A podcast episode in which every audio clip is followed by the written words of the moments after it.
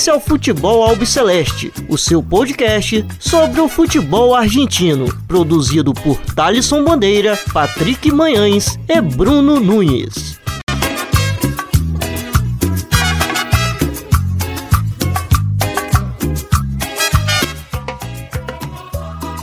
Salve, salve a todos vocês! Está iniciando mais uma edição do Futebol Up Celeste. Meu nome é Thales Bandeira.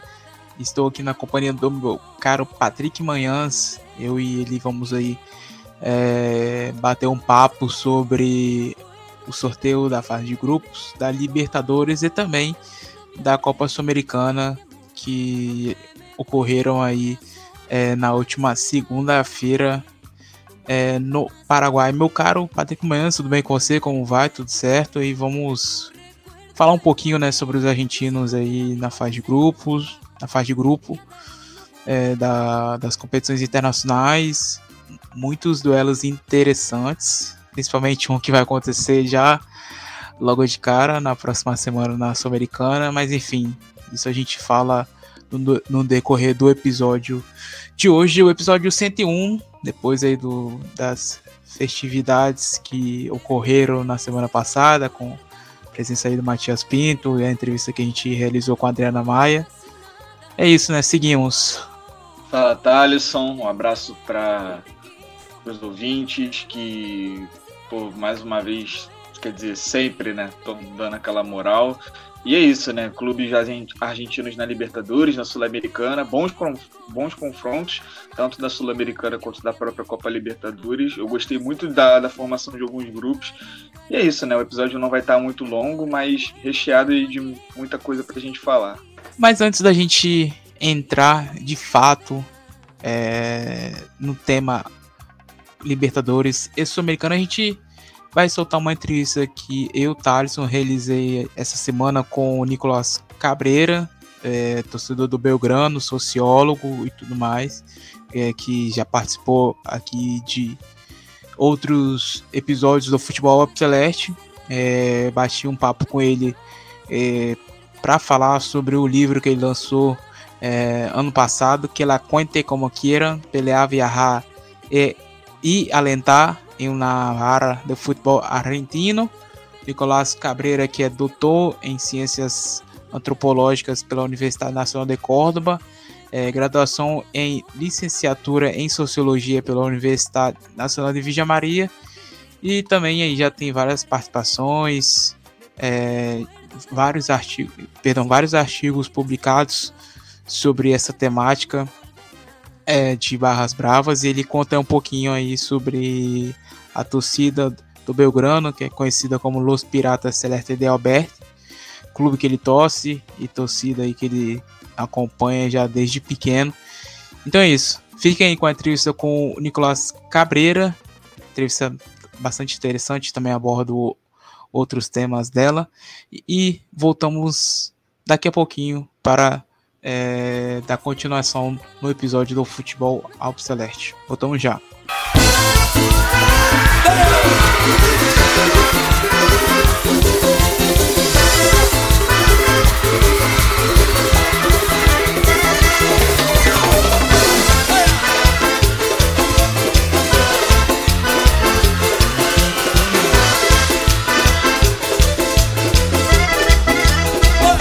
O entrevistado essa semana do podcast Futebol Albiceleste é o Nicolás Cabreira, é doutor em Ciências Antropológicas pela Universidade Nacional de Córdoba, graduação em Licenciatura em Sociologia pela Universidade Nacional de Vija Maria e autor do livro recém-lançado Que La Cuente Como Quiera, Pelear, Viajar e Alentar em uma área de futebol argentino. Meu caro Nico, um prazer enorme poder contar com você aqui pela terceira vez no podcast Futebol Celeste. Você que foi uma das primeiras pessoas que a gente entrevistou lá no começo do nosso projeto. Falando sobre a questão das barras bravas e a política. Bom, sempre um prazer conversar com você. Salve, Thalisson. Eh, saludos aí também para todos e a todas as ouvintes. Eh, para mim também é bom prazer aqui estar nesse podcast, falar com você, que eu sempre acompanho o seu trabalho.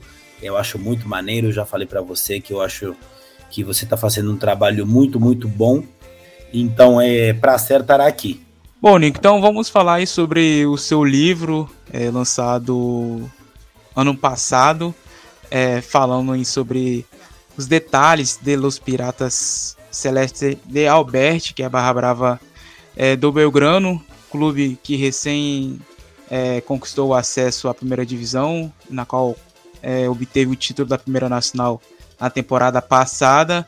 É, bom, Nico, há quanto tempo surgiu a ideia de escrever um livro contando os detalhes de Los Piratas Celeste de Albert? Então, esse livro é, é o produto, a materialização de um trabalho longo é, que começou lá em 2010, quando eu estava fazendo a graduação em Sociologia. Aí eu fiz a minha tese de graduação já com uma, uma perspectiva etnográfica sobre a Barra do Belgrano e depois continuou na minha tese de doutorado. Então, assim, no total é um trabalho de campo de mais de oito anos, é, entre 2010, 2018, 2019, e, e que basicamente, assim, mistura dois mundos que eu adoro, que eu amo, que é, é o Paravalancha, como a gente fala, a arquibancada, a barra, o time onde eu, o clube onde eu nasci, onde eu sou torcedor, e a sociologia e a antropologia, que são as minhas paixões acadêmicas, intelectuais, é, então, dessa, dessa mistura, desse encontro entre esses dois mundos, que muita gente falava que não era para acontecer, porque muita gente acha que o futebol não pode ser um objeto sério de pesquisa, desse encontro nasceu esse livro, que graças a Deus, depois de, de esperar muito tempo a publicação, aconteceu a pandemia no meio, conseguiu sair e está aí rodando é, para quem quiser, né? Então, feliz. Tá rodando aí a América. É, bom, Nico, você, por estar presente na torcida já desde muito novo, é, você acha que acabou tendo, diga assim, certa facilidade em coletar algumas infor informações e construir o seu livro? Sim, sem dúvida. Assim, as, as barras em geral e particularmente na Argentina é, não são grupos muito abertos é, assim, muito simples para chegar aí, oi, bom dia, eu quero falar com a liderança. Não é tão assim, mas também não é... O que acontece aqui no Brasil, né, Nico? É, no Brasil é bem mais fácil, bem mais fácil. É, também o fato de eu ser estrangeiro, ser gringo, acho que no Brasil abre as portas. Talvez um brasileiro tem mais facilidade aqui na Argentina, porque sempre para os próprios barras é um orgulho que alguém de fora chegue para perguntar, para querer saber, para conhecer. Mas, assim, em geral, não é tão fácil. E eu tinha alguns traços, algumas condições também que me ajudaram. Primeiramente, o fato de eu ser torcedor do Belgrano e eu já frequentar, sem ser membro, sem ser parte ainda, frequentar desde novo, desde criança, a arquibancada, o estádio, a própria barra é, isso aí abriu portas. O fato eu também de ser torcedor do Belgrano também ajudou, porque assim, finalmente eu e eles temos um sentimento comum, que é torcer pelo Belgrano, isso também ajudou.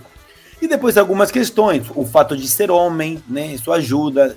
Se, se, se fosse mulher, com certeza vai ter mais, mais problemas, né? A gente está falando de um, de um grupo bem machista, bem bem, bem homofóbico também.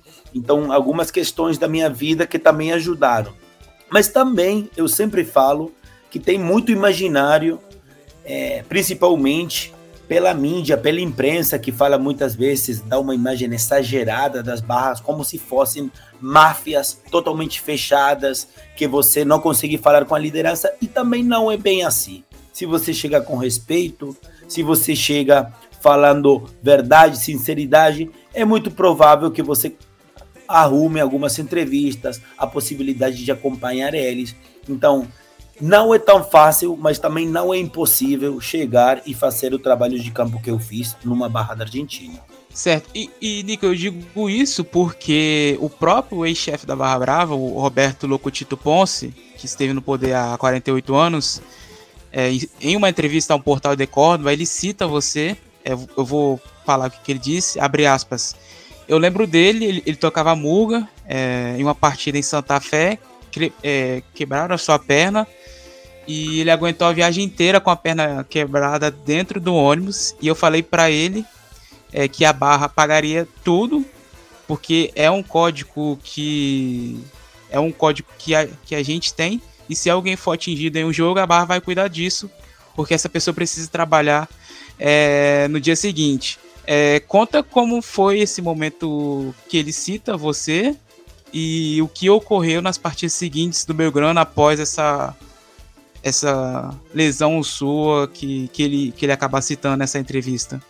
Então, esse, esse momento foi muito importante no meu trabalho de campo, na, na minha relação com, com o Locotito, o chefe de, desse momento, com é, o resto, né, os outros membros da, da Barra, porque aconteceu o seguinte: em 2012, é, Belgrano estava jogando, ou ia jogar contra Colón de Santa Fé, que é outro time com quem Belgrano, as torcidas, tem muita rivalidade tem um histórico de, de brigas, de feridos. Ainda não tem, não, não tem morte, mas tem brigas muito fortes. E o estádio do Colón é um estádio muito complicado, assim, dos mais perigosos para ir na Argentina. Então, era um jogo de, de muito perigo, era um jogo de, de, de risco. Então, já você ir nesse jogo, viajar com a barra, é um sinal de que você tem o que a gente chama na Argentina aguante, né? Que é você tem coragem, tu vai com a torcida, mesmo sabendo que vai rolar briga. Então aí eu fui lá e obviamente, como a gente já imaginava, rolou uma briga pesada. É, aí a Barra do Belgrano tentou roubar um trapo, né? Uma faixa da, da, da torcida do Colón. Então isso gerou a ira, a raiva da torcida do Colón que tentou invadir a nossa arquibancada. O, teve muitos jogos de pedras, né? Pedra para aqui, pedra para lá. E no meio dessa confusão toda, entrou a polícia a reprimir. A barra do Belgrano ficou em pé. E como eu sou, eu estava de etnógrafo, tem um ditado que da etnografia que você tem que fazer o que os nativos estão fazendo. Claro que eu não estava brigando, mas eu fiquei na arquibancada. Eu fiquei no meio da briga. E nessa briga a polícia começou a avançar. E nisso que começou a avançar, teve um polícia particular que meio que estava. Eu era seu alvo, né? Eu era o alvo dele. Assim, o cara estava meio que obcecado em mim e foi com aqueles paus, né? Da polícia, não sei bem como se diz Cacetete. É, cacete, como que é? Cacetete cacetete. E aí eu comecei a correr. Na minha frente caiu um gordão, né, da barra. Eu tropecei com ele e quando eu caí, caí de costas, os meus pés ficaram assim pendurados para cima. E o cara, a polícia veio, deu um, um com, com aquele negócio, o cacetete, deu no meu pé e quebrou. E, e aí, no meio da briga, eu tive que voltar quebrado desde Santa Fe, que são mais de 400 quilômetros. Voltei a viagem toda quebrada. E aí chegou o Louco Tito, liderança da época, e ele me ofereceu, assim como ele fala, isso é certinho, é verdade. Ele me falou: você está viajando com a barra, a barra vai pagar, custar tudo a tua reabilitação, porque foi uma cirurgia. Eu tenho três, é, três pregos, parafusos, não sei bem como se diz, no pé, por causa desse desse episódio. Eu acabei rejeitando a oferta deles porque eu tinha um trabalho que, e, e, e um, um seguro de saúde que pagou minha cirurgia. Mas assim, a partir daí eu fui muito reconhecido como o cara que foi quebrado em Colón, que não foi para a polícia para fazer uma denúncia, um inquérito, que resistiu a viagem toda. Claro que eu não estava brigando, muitos deles imaginam que eu estava brigando, eu não estava brigando, eu simplesmente estava pela curiosidade intelectual, que, que foi tipo aquele ditado que a curiosidade pode ser perigosa, é o melhor exemplo. Mas assim, depois desse episódio, foi meio que um, um ponto de inflexão, um ponto importante para ser reconhecido dentro da Barra e pela liderança dos piratas, que num, num coletivo tão vertical, tão, tão hierárquico, quando você tem o reconhecimento da liderança, é muito importante e isso abriu muitas portas para meu trabalho de campo, que continuou mais sete, oito anos. E você cita a questão ali da, da chegada ao cemitério dos elefantes, só para contextualizar, é, em um atrás dos setores, não sei, não, não, me recordo qual, tem um conjunto habitacional que é conhecido como Fonave. Ali vive, inclusive, é, uma das facções que hoje em dia é, está em disputa pelo poder da Barra Brava do Colón, e essa parte eles dizem que é bastante perigosa. É, bom, é e Nico, você mostra uma visão totalmente diferente né, do que é visto na maioria das vezes na imprensa argentina, é, que a gente já já está mais do que acostumado né, a ver diariamente nos noticiários. É, mas quando você, você começou a se dedicar nessa área de, barra, de barras bravas e por quê? Então, e, como eu te falei, sempre as nossas escolhas de pesquisa têm um conteúdo biográfico, né? Eu vou para os estádios, para arquibancada, para o setor da barra, desde criança. E eu sempre gostei de, de, de, de ver a barra. Sabe, quando você é criança, vê aquelas pessoas em cima do parabalança, dos ferros, cantando, com sinais, com fogo, com bandeiras, com bombo. Então, gerava uma, um, uma, uma curiosidade, uma sedução em mim. Então, eu sempre gostei daquele mundo das barras, principalmente pela festa, não principalmente pela violência, pela festa, pela animação que eles dão. E quando eu comecei a fazer sociologia, as poucas coisas que eu conseguia ler sobre as barras era muito diferente da minha experiência que eu tinha em cada arquibancada, né? Sempre falavam que era todos violentos, todos grossos, que não tinha respeito. E, e assim, na real, no meu dia a dia de arquibancada, eu olhava outra coisa. Eu olhava murga, eu olhava bombos, eu olhava festa, carnaval. Então aí comecei a falar, pô, eu acho que eu posso, eu posso dizer uma outra coisa sobre esses grupos diferente daquilo que está normalmente dito na mídia, né?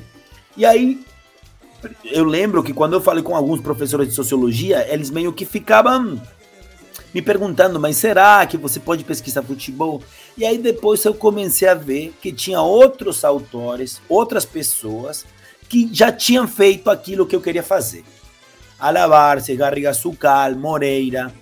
E aí essa essa questão que é muito importante quando você vê seu referente, né? Você fala, porra, eu quero fazer isso. Se ele fez ou ela fez, eu também consigo. E aí eu comecei a me perguntar questões básicas sobre as barras. Como que se organizam? O que você tem que fazer para ser parte? Será que eles brigam tanto? O tempo todo que eles brigam? O, o, que, o que faz um barra quando não briga? Porque se, se eu olho o jornal, parece que eles estão o dia todo brigando. E a gente tem que entender que tem pessoas que ficam dentro de uma barra 40 anos, 50 anos. E é de segunda para segunda. Então as brigas são apenas momentos totalmente extraordinários de uma barra. A maioria do tempo, tanto em anos como no dia a dia, essas pessoas, o que que fazem? Ensaiam músicas, criam melodias, pintam murais, viajam, juntam dinheiro para viajar, para fazer telões, bandeirões, é, ficam no clube, é, compartilham churrasco, são amigos, vão se divertir, entendeu? Então, a, o meu interesse começou a ser a cotidianeidade da barra, o dia a dia da barra, que não necessariamente era nas brigas. As brigas fazem parte? Fazem parte. Tem briga, tem briga, mas é a maioria do tempo eles estão fazendo outras coisas que o livro tenta contar além das brigas, né? E Nico, é uma pergunta que, que eu é, quero fazer para você é que durante esse período aí de pesquisas para a construção do seu livro, Você chegou a receber algum tipo de retaliação por parte de ex-integrantes da Barra Brava, avisando para não estar é, determinado assunto, determinado tema no livro ou não? Então, não, retaliação eu acho que não, seria uma palavra muito forte, mas sempre tem aquelas pessoas que não querem falar, que não querem que, que, que não gostam que seja dito alguma questão, mas nisso era muito importante a ética do pesquisador, que é uma parada que eu acho que a sociologia ou a antropologia tem de diferença com o jornalismo, por exemplo. Eu sempre chegava e falava: olha, primeiro, eu não vou falar de nada que vocês não queiram falar. A minha missão não é descobrir uma verdade oculta. Não é que eu vou falar aquilo que eles não querem que saiba. Por exemplo, vamos, vamos falar entre aspas, os negócios das barras. Se vocês não querem falar quantos carnet, quantos ingressos vocês têm por mês, eu não vou falar isso. Quem decide o que falar são vocês. E também, isso de um lado, né?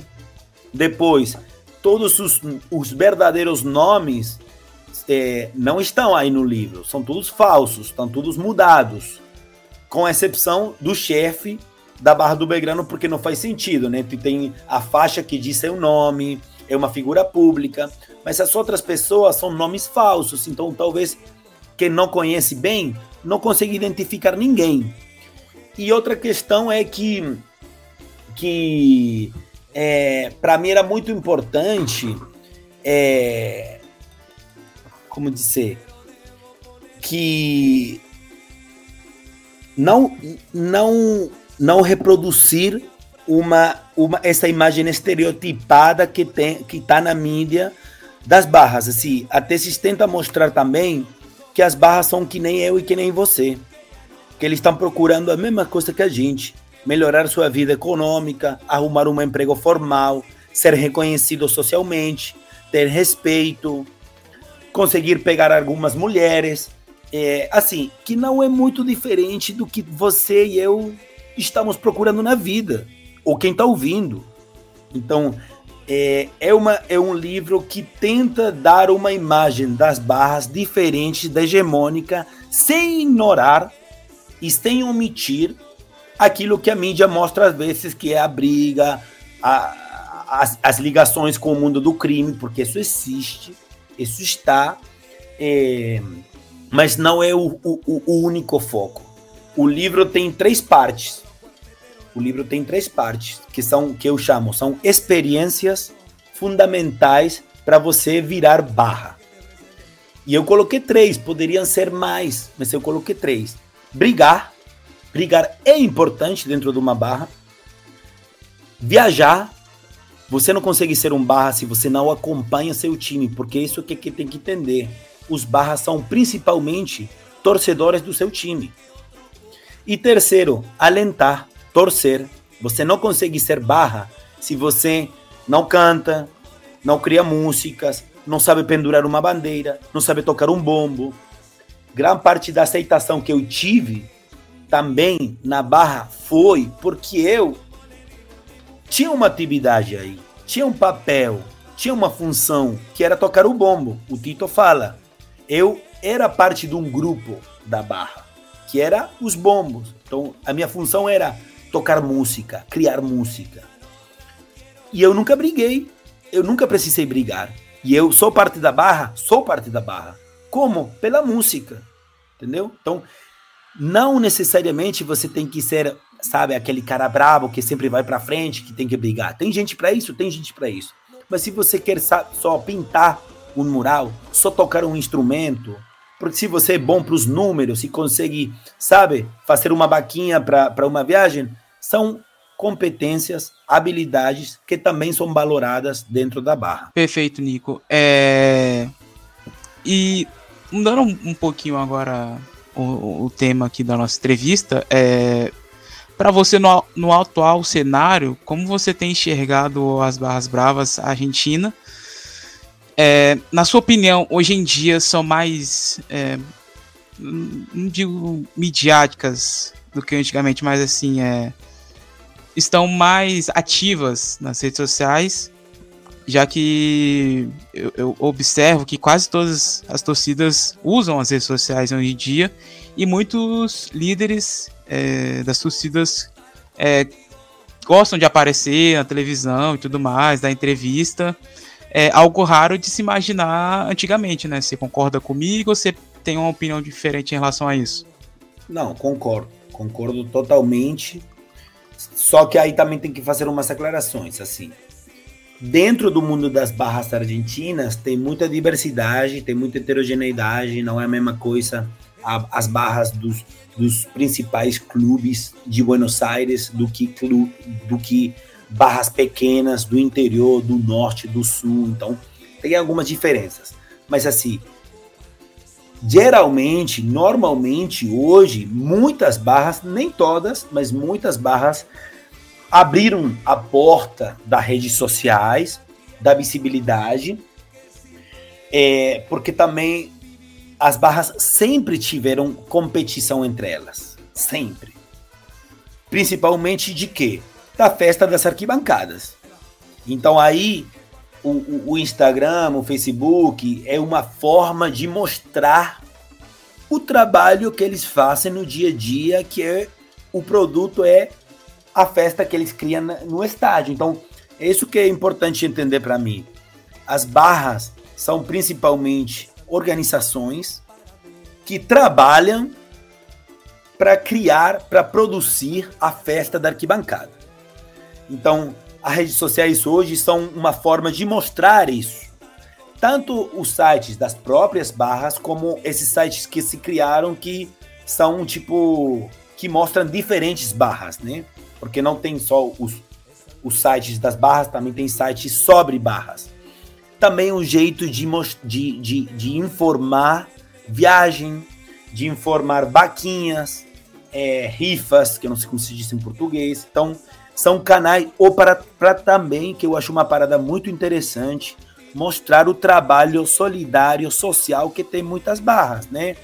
Levar roupa para bairros é, vulneráveis, é, fazer que aqui chamam lojas populares, né? Panelas gigantes para alimentar bairros é, carenciados. Então, essa visibilidade que hoje tem as barras é principalmente para mostrar aquilo que elas querem que se mostre além da mídia. Porque a mídia já a gente já sabe o que, que mostra, a violência. Então, essa visibilidade que hoje tem nas redes sociais compensa, equilibra essa outra imagem que normalmente a mídia mostra. E depois tem lideranças que gostam, que adoram isso, tem lideranças que não. Tem lideranças que ainda são da velha escola, da, da, da escola das antigas, que não tem problema nenhum com um, um perfil, um Facebook, um Instagram da Barra, mas pessoalmente eles continuam sem dar entrevista, é, não tem é, redes sociais próprias. Então são mundos que ainda convi convivem é, entre o velho e o novo, né? Vamos dizer. Boa, perfeito. E continuando nessa questão de o velho e o novo, é, tem um, uma pergunta bastante interessante é, que gostaria de saber de você como que você tem visto as barras bravas atualmente?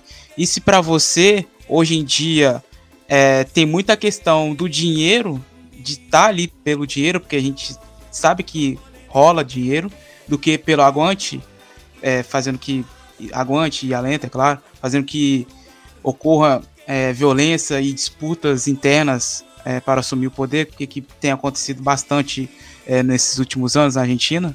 Sim, assim, tem, tem vários processos que, que eu acho que estão acontecendo nos últimos anos. Assim, de um lado, é, hoje, assim, nos últimos, estou falando bem pouco, assim, depois da pandemia, eu acho que os estádios argentinos estão em um momento muito bom de festa de arquibancada.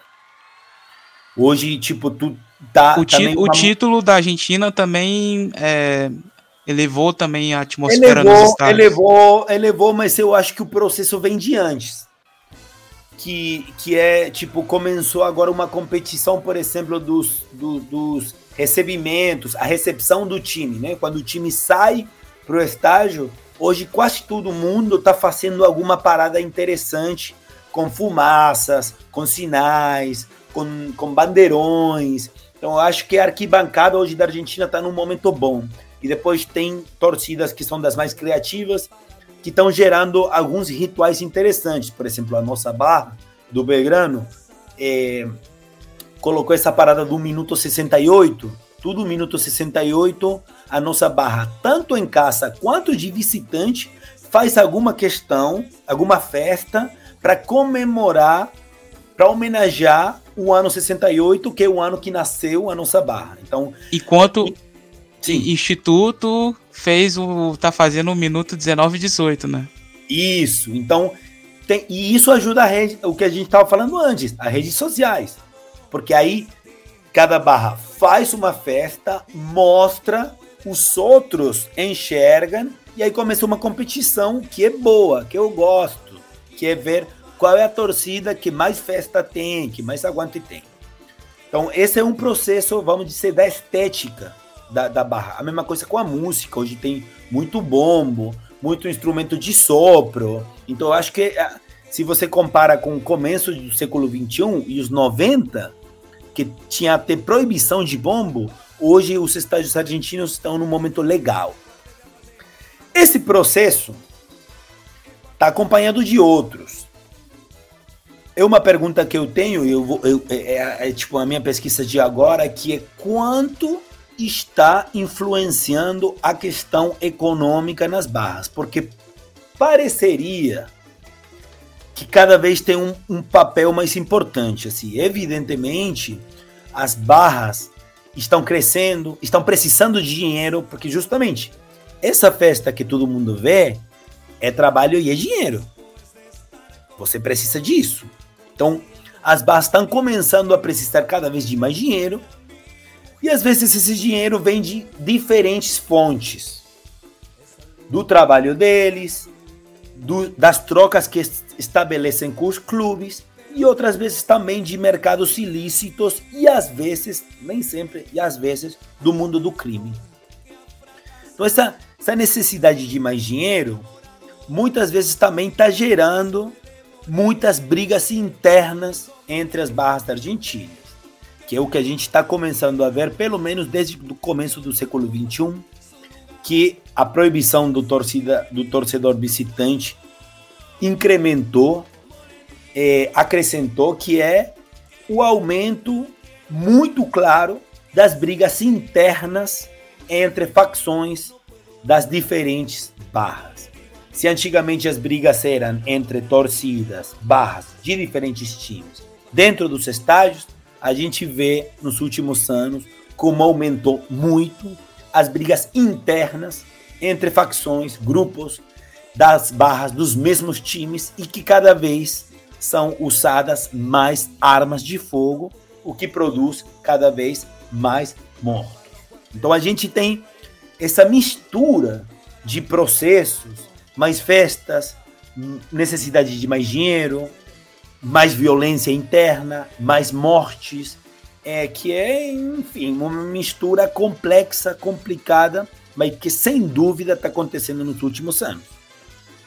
Perfeito. E agora a gente vou entrar agora nesse assunto é, de violência com você, é, porque daqui a dois meses e meio, em 10 de junho, é, irá completar 10 anos sem a presença das torcidas visitantes nos estádios argentinos, medida adotada após é, a morte de Javier Jerez, é, torcedor do Lanús assassinado pela, poli pela polícia bonaerense antes de um, de um duelo diante da equipe Granate contra o Estudiantes da La Plata no estádio único.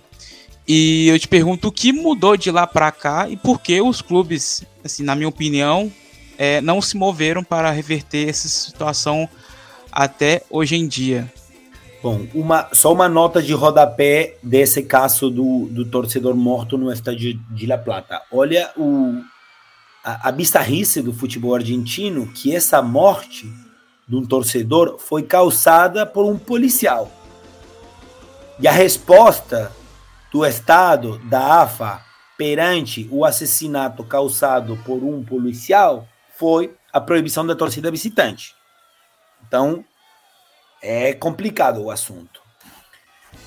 E, e, e só, só é, complementando, vale destacar que é, acho que em torno de um mês depois dessa morte dele, mais ou menos, é, um mês depois, é, tentaram é, voltar, fazer um jogo teste com o público visitante, mas também falhou, já que é, uma partida amistosa de inverno entre São Lourenço e Boca Juniors, que, que aconteceria no Novo Gasômetro em Barro Flores, houve ali um, uma emboscada entre facções rivais do, da equipe chinesa, que naquela época estava dividida, né, a La Doce.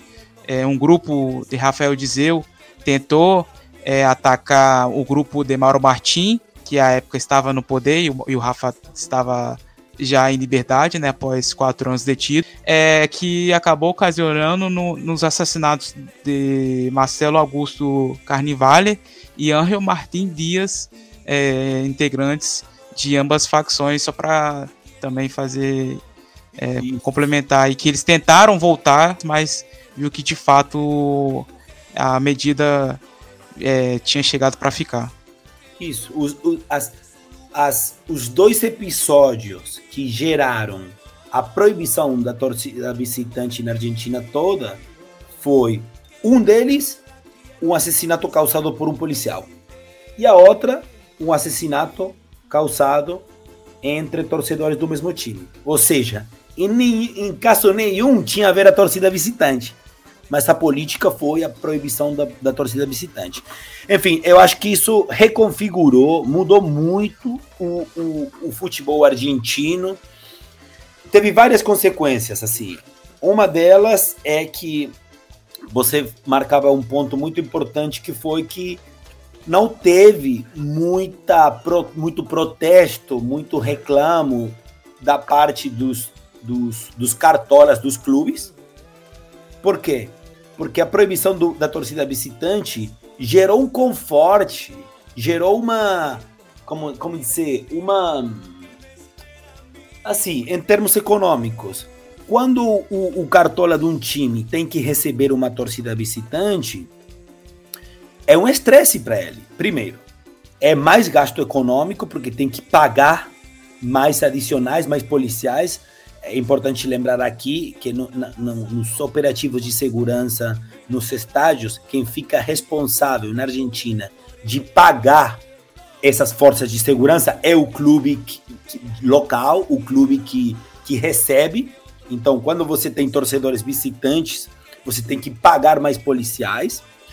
Porém, você tem que tem menos lugar para os teus sócios, para os teus torcedores dos teus times, e você tem risco de que essa visita acabe em violência. Então, para os próprios é, dirigentes, para os próprios diretivos dos clubes, foi em algum ponto uma vantagem a proibição do público visitante. Além disso, você tem que deixar de lidar com a barra própria, que cada vez que você joga de visitante, eles vêm para te pedir ônibus, dinheiro, etc. Então, para os diretivos, para os cartolas, foi uma vantagem, é, e teve uma consequência que foi o aumento das brigas internas entre os torcedores do mesmo time. A gente que pesquisa esse, tempo, esse assunto há muito tempo sempre fala que a cultura do aguante, essa cultura de violência que tem o nosso futebol argentino, precisa de um inimigo. Precisa de alguém com quem você xingar, brigar, competir, tirotear, esfaquear, etc. Quando esse inimigo deixou de estar na frente com uma camisa de outra cor, esse inimigo foi achado do lado, com o mesmo time, a mesma camisa, a mesma cor. Então, você vê nas minhas pesquisas, pesquisas de outros colegas, como a partir da proibição da, da torcida visitante, aumentaram as brigas entre torcedores do mesmo time. E só para fechar, é importante dizer que hoje na Argentina a gente tem um esquema muito doido. Porque você tem os jogos do campeonato local Alguns deles com torcida visitante, nem todos, são a exceção. A exceção. Córdoba, por exemplo, é um, é um, é um, é um estádio que, que recebe torcidas visitantes. Então tem um torneio local onde a maioria dos, dos jogos são sem torcida visitante, mas tem alguns que sim. Depois tem a Copa Argentina, que seria o equivalente à Copa Brasil, onde a maioria ou quase todos os jogos são com as duas torcidas em estádio neutral. E depois tem as Copas Internacionais, tipo Libertadores, Sul-Americana, que muitas vezes recebe torcida. Então você não tem um, uma regra geral, você não tem um, uma política igual para cada jogo, para cada competição, para cada estado. Então isso aí muda segundo o critério de cada funcionário público e cada cartola. Perfeito, Nico. É, e também eu destaco que o Sérgio Berni, então a época que era secretário de Segurança da Nação, ele foi uma das pessoas envolvidas para determinar essa proibição das torcidas visitantes, na qual alegava que um dos motivos era a violência, mas se a gente parando para analisar, a violência sempre existiu, principalmente durante a década de 90, e permaneceu também após a proibição, como a gente já vem bem, bem falando aqui. Não à toa que brigas internas entre facções têm aumentado cada ano que passa, teve um aumento gigantesco. Sobretudo essa questão do uso de armas de fogo, né? Antes as brigas é, se brigava com a, com, a, com a mão, né? Agora é com tiro e quem mata primeiro assume o poder. Sim. É, isso aí eu, eu, eu, mostro no livro, na parte de, de brigar, eu faço uma divisão da barra por gerações. A primeira geração, que é do 68 até o 84, a segunda geração, que vai do 84 até começo do século 21, e a última geração do século 21 até hoje. E em cada geração eu perguntava e eu falava como eles brigavam. Quando, como, onde, onde, contra quem. E aí você vê claramente como a, a violência sempre existiu. Os piratas, como qualquer outra barra, sempre brigaram, desde 1968 até 2023. Mas o quando, como, contra quem e onde vai mudando. Então, se é na primeira geração a galera brigava principalmente trocando porrada na mão e às vezes com também arma branca, né, facas. Tu já vê como na segunda geração, a partir do 80, 90 e, e tipo na primeira geração você não, eu não tenho registro nenhum de mortos não tenho registro nenhum de mortos. A segunda geração começa com a morte, com o assassinato, que foi muito, muito marcante nos Piratas, que foi em 1984, quando a barra do Atlético Tucumã tenta fazer uma emboscada dentro do estádio Os Piratas e rola uma briga e um dos piratas dá uma facada num torcedor do Atlético Tucumã e morre.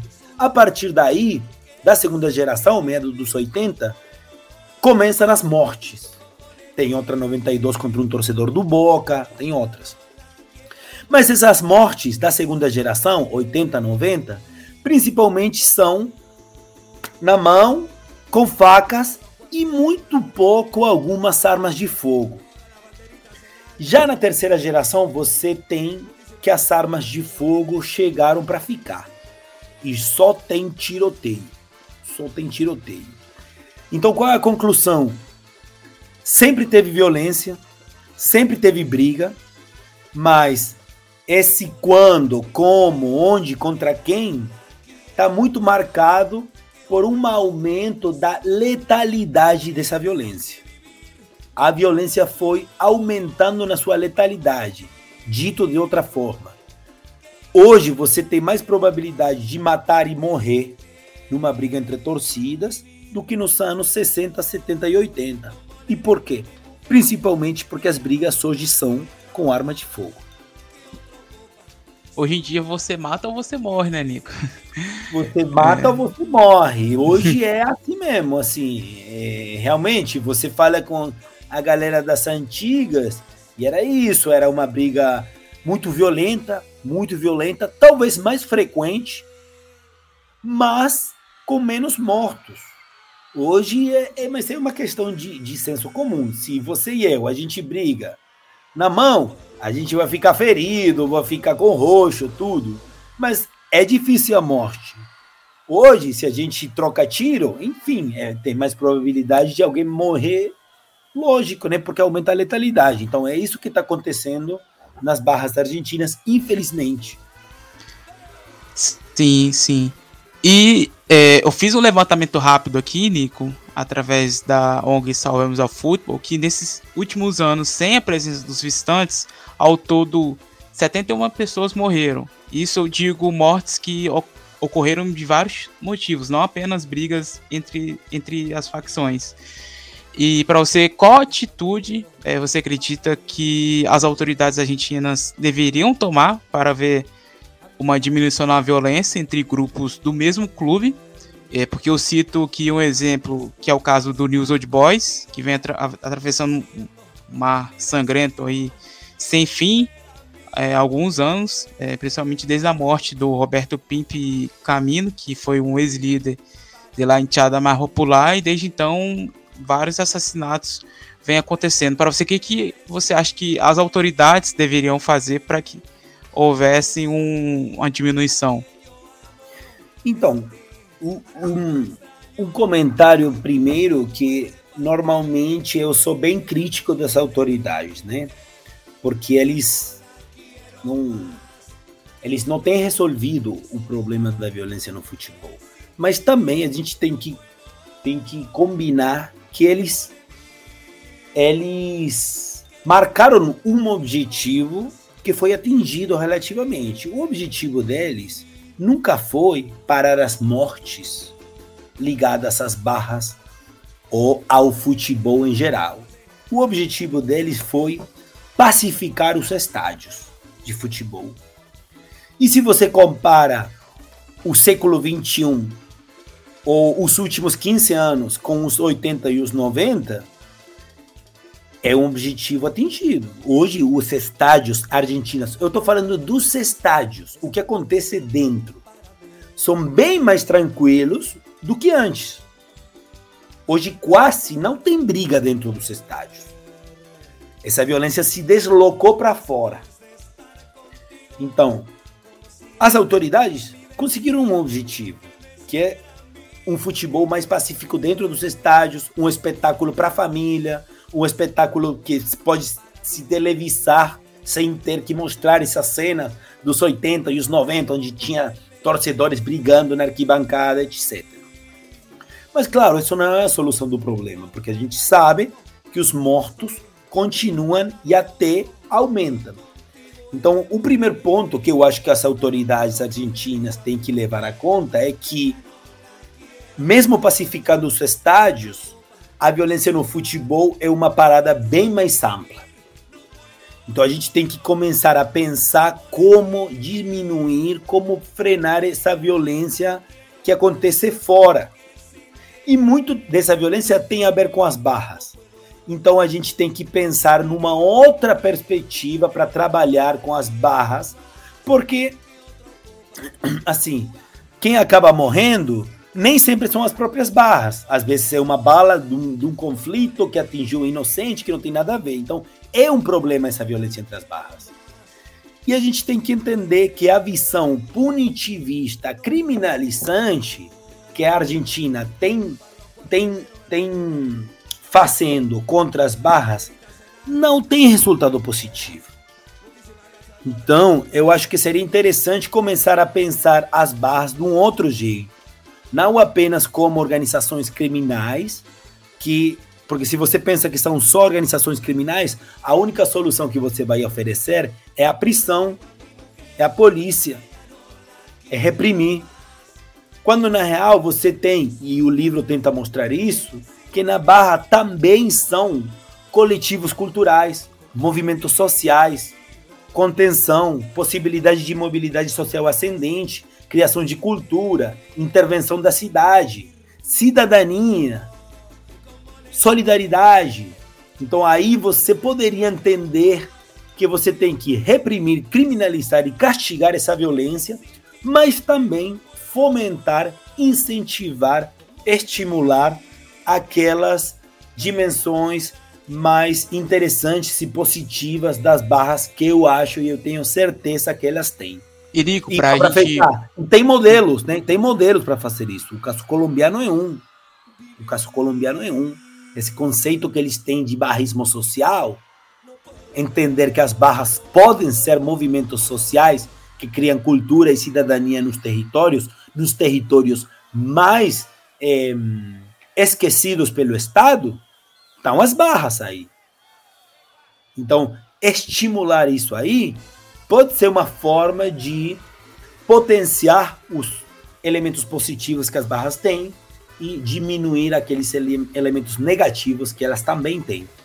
E Nico, para a gente finalizar nossa entrevista aqui, é, a última pergunta é até um, um tema aí que a gente andou conversando pelo WhatsApp nos últimos dias, é, que eu gostaria de saber de você é, sua opinião em relação às barras bravas estarem bastante envolvidas com o narcotráfico nos últimos anos.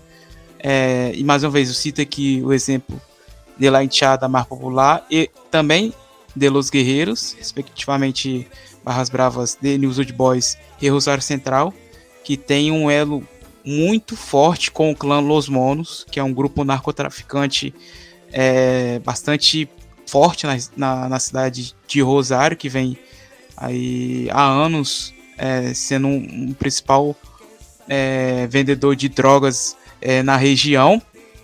E também é, cito a questão aqui do, do patronato de Entre Rios, que foi o assassinato recentemente do chefe da Barra Brava, Barra, é, conhecido como Barra Forte, Barra Fuerte, é, Petaco Barrientos. É, como que você tem visto aí essa ligação da Barra com o narcotráfico é, nesses últimos anos?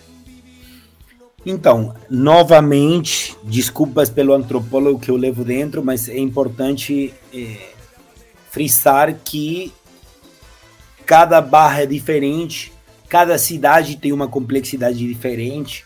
É só o ouvinte pensar, por exemplo, em, sei lá, comparar a geral do Grêmio com, não sei, os tubarões de do time lá de Maranhão, São Luís, do Sampaio Correia, ou é, a, a, a, torcida organizada do Paysandu em Belém do Pará com Terror Bicolor.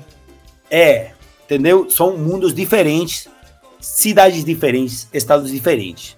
Então, por exemplo, Rosário é o, vamos dizer, entre aspas, o, o a, a, que fala na Chicago, Argentina, o nosso Rio de Janeiro. Enfim, é uma cidade onde a. a chamam de Sinaloa. É, é onde a situação do narcotráfico está realmente muito complicada, com taxas de morte e assassinato que não são normais para a Argentina, onde o tráfico está é, tipo, penetrou em diferentes esferas da vida social e, obviamente, isso aí atinge o futebol na cidade talvez mais futeboleira da Argentina. É, então, Rosário tem uma particularidade que eu não conheço muito, então eu não posso falar, mas o que eu quero dizer é que Rosário talvez não seja representativa do resto da Argentina. Mas eu não quero fugir da pergunta porque é uma problemática. É, o narcotráfico na Argentina, em geral, está crescendo e isso aí está atingindo algumas barras.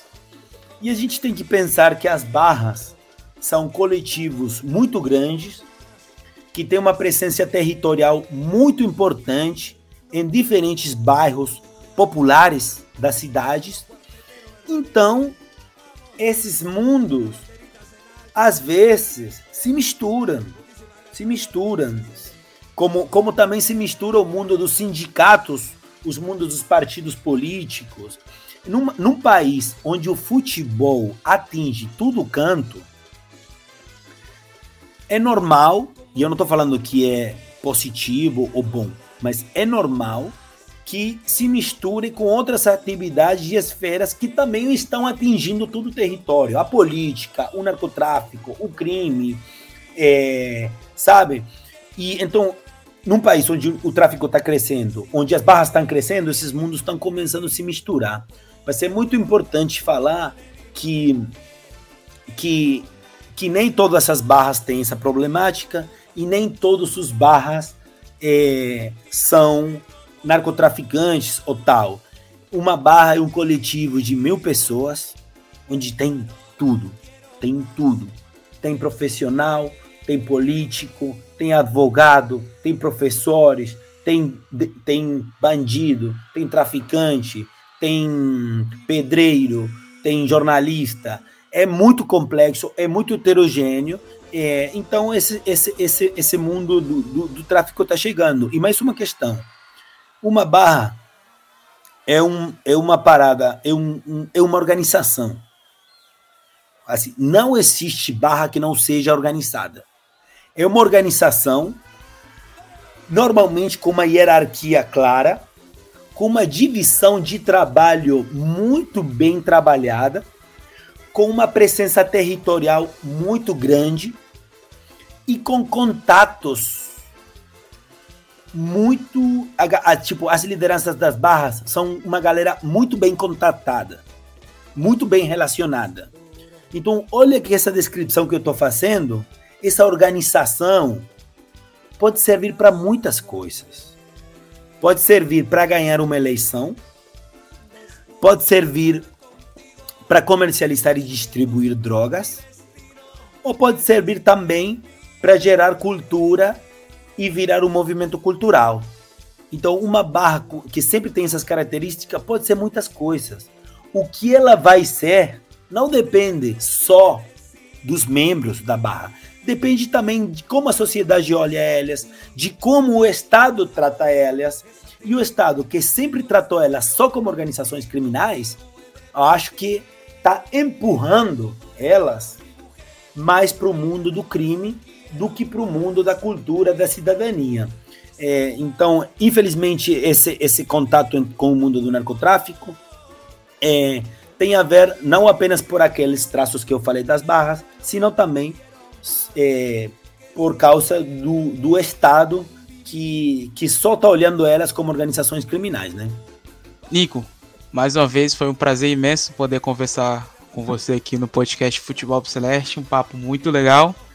Já há algum tempinho a gente estava tentando marcar, mas questões aí de datas é, não estava batendo. Mas agora a gente conseguiu aí tirar um tempinho para poder conversar, falar sobre o seu livro. É, e fica aqui meu agradecimento mais uma vez por ter vindo aqui é, conversar conosco para falar sobre um tema bastante importante que você sabe sabe muito. Bom, Thalisson, obrigado você, agradecer mais uma vez o convite e, e enfim, para quem quiser aí também o, o, o, livro, ou falar comigo, ou perguntar alguma questão, e principalmente você, quando quiser, eu fico aí disponível, tá bom? É isso. Nico, seus próximos projetos, é, suas expectativas para esse ano de 2023, o que, que você tem pensado aí? O que, que vai sair dessa, dessa cabeça sua Interessante.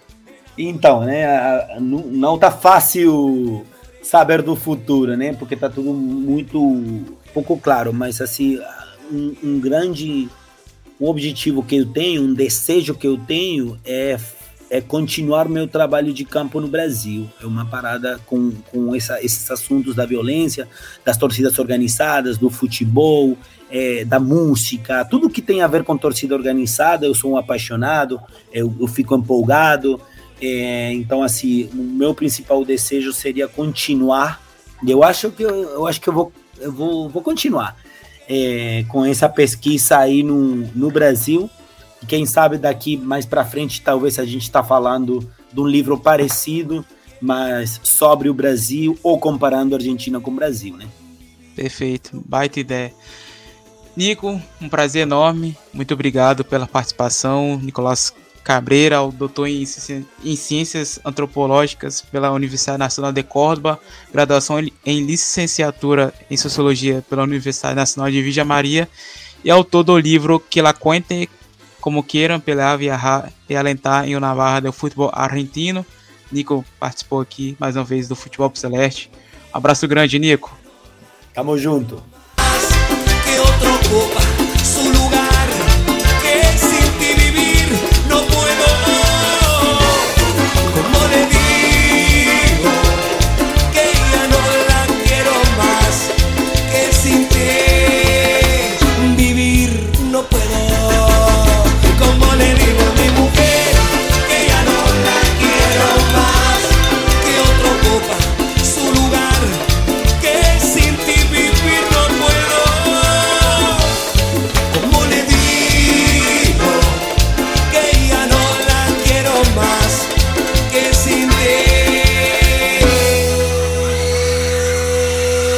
É isso.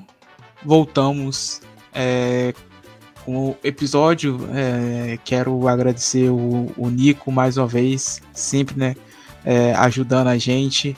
E dessa vez é, contribuiu com essa entrevista maravilhosa, sensacional. Um papo muito interessante sobre é, é, vários temas que a gente abordou durante, durante a, a entrevista. Livro do Nicolás Cabreira, como ele disse, quem quiser, quem tiver interesse em ler e conhecer mais um pouquinho é, sobre a história das Barras Bravas e também, é, principalmente, é claro, sobre Los Piratas de Albert, é só entrar em contato com ele através do seu Twitter, é, via DM, que ele vai estar tá respondendo seus questionamentos e também dúvidas sobre a questão de como é, comprar é, o livro Que la cuente como quieran pelear, viajar e alentar em uma barra do futebol argentino. Então é isso, né, meu caro Patrick Manhãs. É, agora a gente fala sobre Copa Libertadores. A gente começa falando sobre Copa Libertadores, né, porque é, vamos ter aí já é, na semana que vem já começa já logo, né, o sorteio que poderia ter sido realizado há bastante tempo, né, é, sempre, sempre acontece em dezembro, por aí, né? Mas Comembol aí deixou muito em cima nesse sorteio. Alguns clubes aí é, tendo que dividir as atenções com, com as finais dos estaduais. Mas a gente sabe como que é o calendário sul-americano, né? Nada nos surpreende. Exatamente, Thalisson. E assim, é, e mais uma vez dando continuidade da, daquela daquele método principalmente da Sul-Americana, né, de que, que eu acho muito cruel, de apenas um classificar e no caso o segundo vai jogar um playoff com o eliminado da fase grupos da Libertadores, né? Então, teoricamente, o grupo da Sul-Americana, o, o, time da Sul-Americana vai pegar um time até um pode pegar um time ainda mais forte, né? Então, assim, eu acho que foi um tiro no pé da Sul-Americana, da, da Comebol, de querer fazer esse esse regulamento. Eu acho que as equipes da Sul-Americana é, tem muitas equipes interessantes que poderiam classificar duas tranquilamente e que poderiam fazer bons jogos. Mas é aquilo, né? A tentativa de promover times da Copa Libertadores acima de tudo, né? Com, com, com a tentativa de meio que salvar o produto, sendo Sim, que eu acho que exatamente. o produto ele pode ser salvo dentro da própria Sul-Americana. Né? Bom, então é, no grupo A temos o Flamengo, é, campeão da edição passada, junto com Racing, Alcas do Equador e Nublense do Chile. Na quarta-feira, dia 5, às 9 horas da noite, o Racing, Clube de Avejaneda, do Fernando Gago, vai até o Chile é, encarar o Nublense, é, já na primeira rodada, tendo que é, fazer uma viagem. Então, vale destacar que Racing e Flamengo voltam a se enfrentar é, na Libertadores, né, Patrick? Já que o último duelo entre o clube de Avejaneda e da Gávea ocorreu pelas oitavas de final da Libertadores de 2020, na qual o, o time comandado então pelo Sebastião Becassese eliminou o Rubro Negro nos pênaltis 5 a 3 Rogério Senna, né? É, é, o time do Rogério Senna comandado Flamengo e BKSS e o Racing. É 5 a 3 nos pênaltis após empate ali nos dois jogos, né? Inclusive o, o Flamengo só conseguiu aí levar a partida para a marca da Cal, porque o Ilharão já ali não, se não apagar das luzes, conseguiu garantir o um empate pro Flamengo, né? Porque o Racing tava avançando já na, no tempo regulamentar. Bom, então, Thalisson, eu não tenho a menor dúvida de que tanto o Flamengo quanto o Racing são, acho que, obviamente, são os melhores candidatos para classificarem, mas é claro também que a gente não pode também subestimar a questão do Alcas e do Nublense, mas, assim, por questão de capacidade técnica, tática, capacidade dos treinadores também, eu acho que o Flamengo e o Racing acabam sobressaindo, principalmente o Flamengo, mas eu não consigo ver o Flamengo e o Racing é, classificando é, de uma forma unânime, podemos dizer assim, com sem tropeços, enfrentando o Alcas e Nublense é, fora de casa, ou até mesmo no Maracanã ou na ou em Avejaneda, entende? Eu acho que tanto o Flamengo quanto o Racing eles vão tropeçar, vão ter muita dificuldade e até entre eles mesmos, porque o Flamengo ele não vem num momento muito bom por, por questões de, de, de, técnico e tudo mais. E eu acho que o Racing ele tem um problema da questão do, do treinador ainda ter muita dificuldade semana após semana de colocar o seu método de jogo. Mas isso também se dá muito ao fato de jogadores com lesão, jogadores é, jogando, não jogando tão bem assim, questão física também pega bastante. Mesmo o, os times argentinos eles jogando apenas no final de semana ou no início assim da semana, que é o final da rodada do Campeonato Argentino, enfim, é, é, um, é um grupo em que eu vejo Flamengo e Racing passando, mas não com aquela certeza absoluta. Inclusive, eu não vejo o Flamengo favorito é, 100% para passar em primeiro. Eu acho que tanto o Flamengo quanto o Racing, pela fase que estão, eles podem acabar negociando a primeira colocação. Até porque o Flamengo atualmente não. A gente percebe que não, não tá jogando um futebol que todo mundo é acostumado, né? Com esse time aí do Vitor Pereira. Inclusive, ele tem recebido bastante críticas aí por parte da torcida pelo método de jogo é, em alguns clássicos que ele, que ele optou por tirar jogadores e tudo mais. Inclusive, acredito eu que o Flamengo estreia é, na Libertadores sem o Arrascaeta, já que ele também não é, vai a campo no primeiro jogo da final do Campeonato Carioca no próximo domingo contra o Fluminense. Então, é, Flamengo aí que do Vitor Pereira que até agora não não é um fortíssimo candidato assim a Libertadores, mas enfim, a gente sabe que Flamengo nesses últimos anos é, junto com o Palmeiras quando começa a Libertadores é a gente já sabe que, que podem, podem brigar, mas ao meu ver, não vejo o Flamengo assim com tanto favoritismo é, como nos anos anteriores, visto que até agora o, o trabalho do Vitor Pereira não tem não tem dado liga, né? Podemos dizer assim, né, Patrick? É, eu concordo muito com você, tá? Com a questão de você ser favorito de um jogo de, de uma competição que é decisiva, muito pela questão do mata-mata, é, é uma armadilha completa, né? Vi de Palmeiras e, e, Flamengo que já tropeçaram contra adversários inferiores, né? Nesses últimos anos em que os clubes ainda já estavam dominando é, nacionalmente, né? O Palmeiras já, se eu não me engano, ele caiu mesmo pro pro, pro próprio time que está no grupo dele agora, que é o Barcelona de Guayaquil, o Flamengo já caiu para o Racing também, outras equipes inferiores também, então não são sempre que vão ser equipes que são favoritas e, e, e, candidatas mesmo ao título, que realmente isso vai se concretizar, né? E no caso do Flamengo, do Vitor Pereira, eu acho que é uma questão muito de. É uma equipe que pode muito evoluir a longo prazo, vide que ainda vai ter um início do Brasileirão. Então eu acho que o Flamengo conseguindo pontuar e levando esse jogo, esse campeonato já para as fases de mata-mata, eu acho que consegue melhorar e me, é, melhorar a cada, a cada jogo, né? A cada fase que passa, né? Porque é uma equipe muito promissora pela qualidade que tem, né? E isso se diz muito também ao próprio Racing, que também tem um bom time. Então, eu acho que vai depender muito de como essas equipes vão iniciar a Copa Libertadores.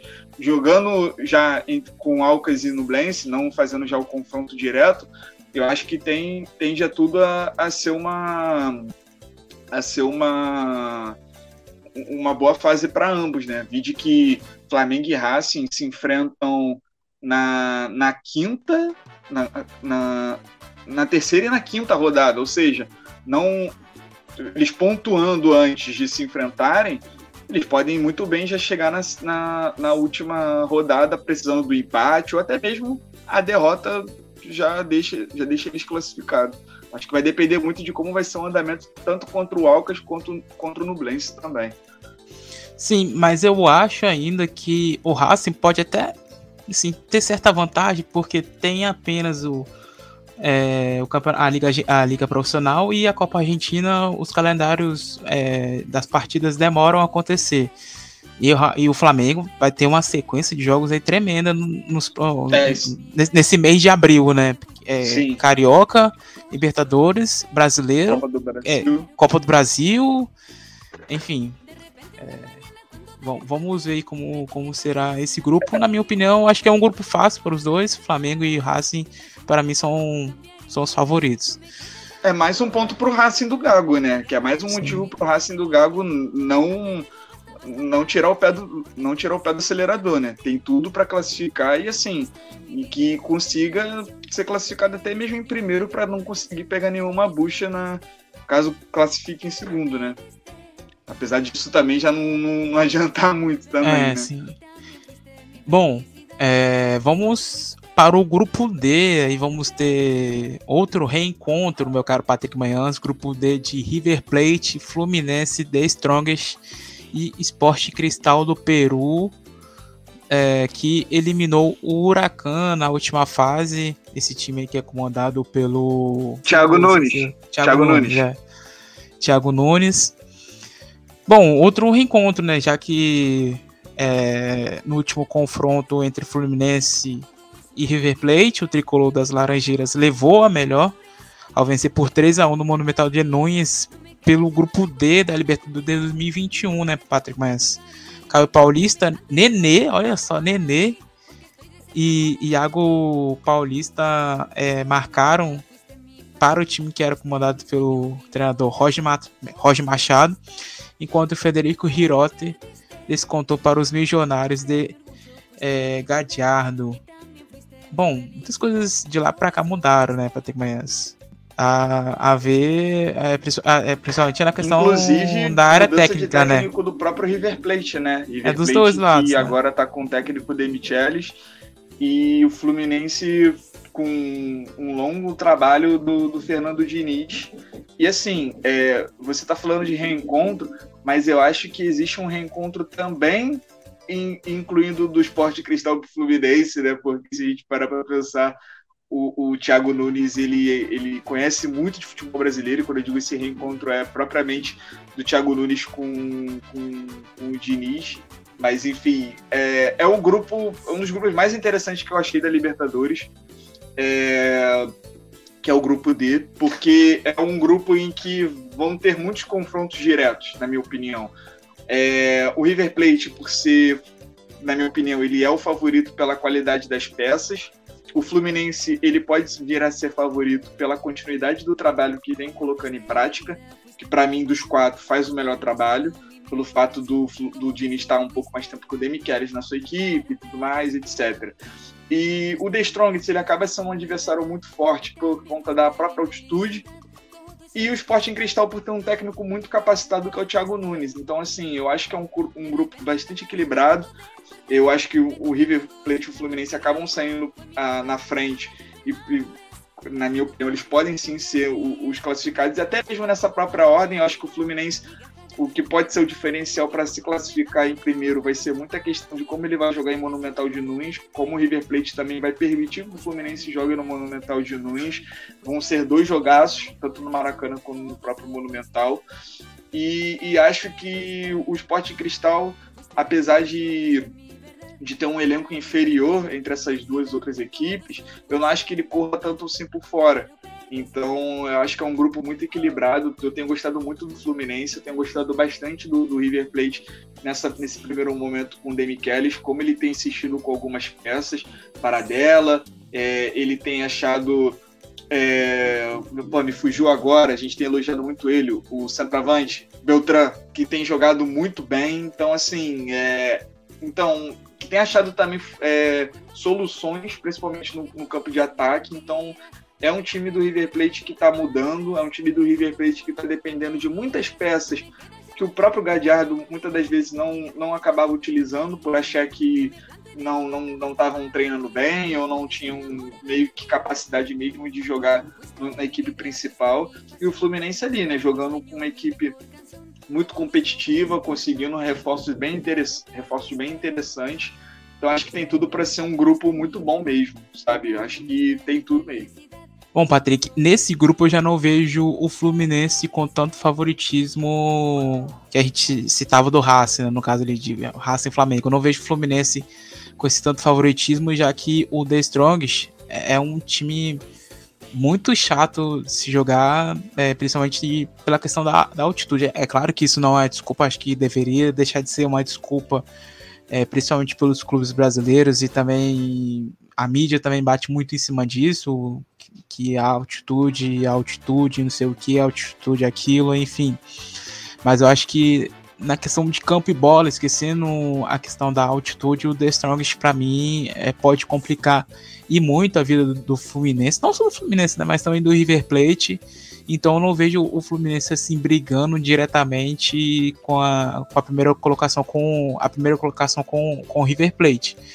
Mas enfim, é aquilo, né? O Fluminense tem mostrado um, um trabalho legal com o Fernando Diniz nesse início de temporada. O Cano enfim, é do jeito que ele terminou a temporada passada, ele iniciou essa agora.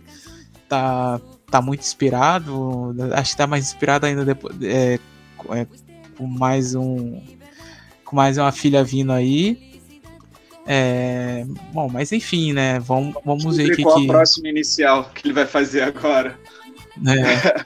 então, Thaleson, só queria bater nessa tecla de de altitude, porque eu acho que tanto a imprensa quanto os próprios jogadores mesmo, eles compraram muito essa, essa ideia da questão de que a altitude a, a, é o principal fator de que é, essas equipes brasileiras é, é, possam perder quando, quando vão visitar a Bolívia, quando vão visitar o Equador. Então eu acho que é, eu acho que é um pouco de cara, sabe? Porque assim, eu acho que a altitude ela influencia muito o jogo, só que eu acho que ela não é o principal fator. Então, assim, por exemplo, é, eu, eu, eu, conheço um torcedor são paulino de, um, de uma idade um pouco já avançada, em que ele fala que o São Paulo, desde a década de 90, tem uma estrutura que simulava é, treinos da jogos da altitude, sabe? E assim, é, eu, eu fiquei muito preso a esse comentário dele, que me fez até de ter, me fez até ter uma reflexão, sabe? Pô, estamos falando de década de 90, sabe? Estamos em 2023. Então, assim, clubes como o Fluminense não conseguiriam ter uma estrutura como essa hoje, de fazer com que o jogador nas Laranjeiras possa se preparar o suficiente para pegar uma equipe muito inferior que é o The Strongest, porque assim, é, acaba colocando em em apenas. Ah, se o The Strongest venceu, foi, foi, foi graças à altitude. Não foi nem é, por mérito dos jogadores do The Strongest ou inferioridade do time do, do Fluminense, que é um, um, time melhor no papel, mas que foi muito inferior no jogo. Então, assim, é um aspecto do jogo como qualquer outro, e a gente está sempre batendo nessa tecla como. A gente está sempre batendo nessa tecla como uma questão de do, do próprio jogo, só que a gente não discute o como isso pode ser mudado, como isso pode ser melhorado, como o próprio debate mesmo do futebol brasileiro. Então acho que isso é uma coisa que é um, muito no tiro do pé do próprio Fluminense, de outras equipes que vão na Bolívia e no, e no Equador. Exatamente. É, a primeira rodada, o River Plate, inclusive, vai até a Bolívia, né? É, na próxima terça-feira, dia 4 é, de março, às 7 horas, enfrenta o The Strongest. Então é isso, né? Vamos ver como que será esse grupo aí com River, Fluminense, The Strongest e Sport Cristal, o treinador brasileiro Thiago Nunes.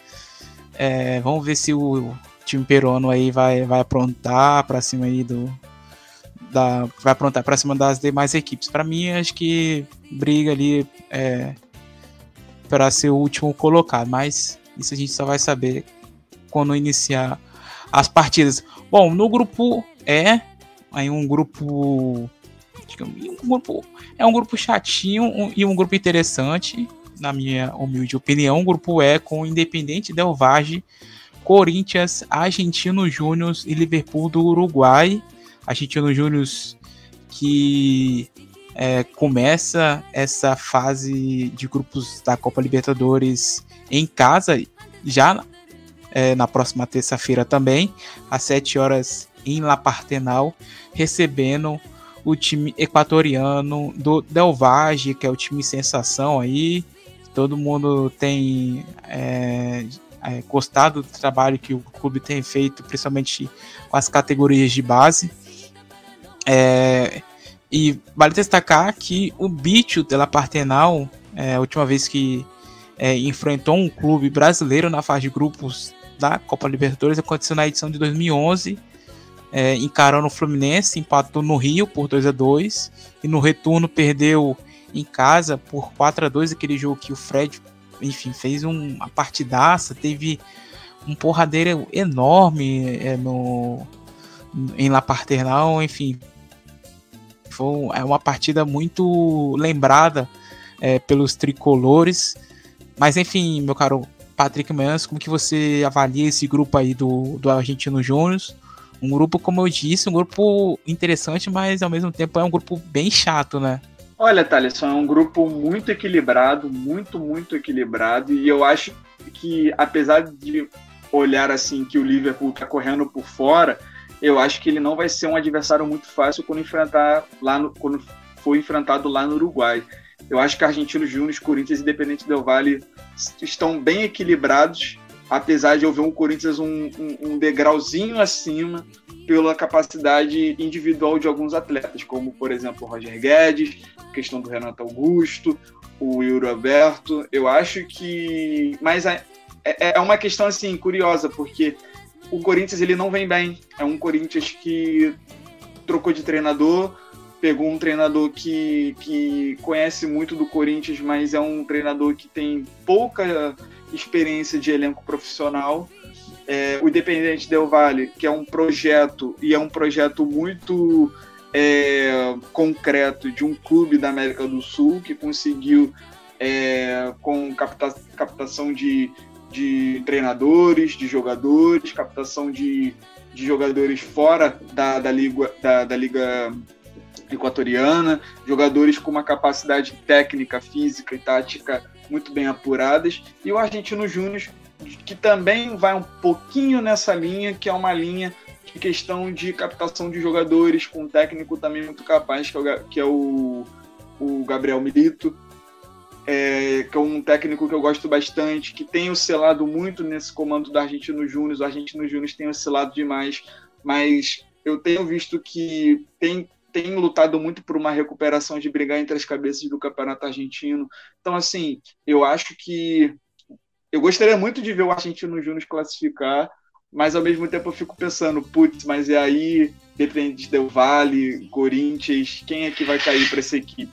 Então eu acho que vai ser um, um, um grupo em que vai depender muito também, e é uma observação que eu faço aqui, que vão ser quatro equipes que vão lutar muito e vão jogar muito dentro de casa, mas eu acho que vai fazer muito diferencial fora de casa também.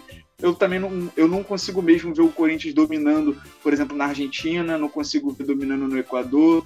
Equipes brasileiras têm, têm tido muita dificuldade lá, com elencos até melhores. Não consigo ver o Corinthians dominando no, no Uruguai, então, mesmo tendo esse favoritismo, por questão de camisa ou por questão de, de, de jogadores, eu acho que é um grupo realmente, como você falou, um grupo chatinho no sentido de equilibrado mesmo. Acho que vai ser uma briga de foice até o final. Olha, eu concordo com você. Acredito que o Corinthians, é, gente, o futebol não tá, não tá legal com o Lázaro. É bem como você mencionou, é um cara da casa, prata da casa, conhece muito bem ali os bastidores do clube e tudo mais. Mas é aquilo, né? Não tem tanta experiência assim no vestiário. E até o momento é, não tem também agradado a, a, a, torcida corintiana, até porque foi eliminado é, no Campeonato Paulista. E assim, eu acredito que nesse grupo o Liverpool será o saco de pancadas. Bom, não sei, é, é, é a minha opinião, né? Mas eu acho que, que é, se os clubes querem é, avançar de fase, é bom garantir seis pontos contra o Liverpool. Mas, é, enfim. É, o diferencial vai ser esse. Se os clubes querem é, é já é, garantir sua vaga na próxima fase, tem obrigação de vencer os dois jogos contra o Liverpool do, é, do Uruguai. Bom, e nesse confronto aí entre Corinthians e, e Argentino Júnior, vamos ter aí o Fausto Vera é, retornando lá para Artenal, já que ele é, até pouco tempo, até temporada passada, atuava pelo Bicho de la Paternal, né? Vestia as cores do Argentino Júnior e vai reencontrar sua ex-equipe Fosfera meio-campista de 22 anos, contratado no meio do ano passado pelo Corinthians. É, os dois que se enfrentam na segunda rodada já. Segunda rodada, Corinthians e Argentino Júnior. É, em Itaquera, 19 do 4 às 9h30 da noite.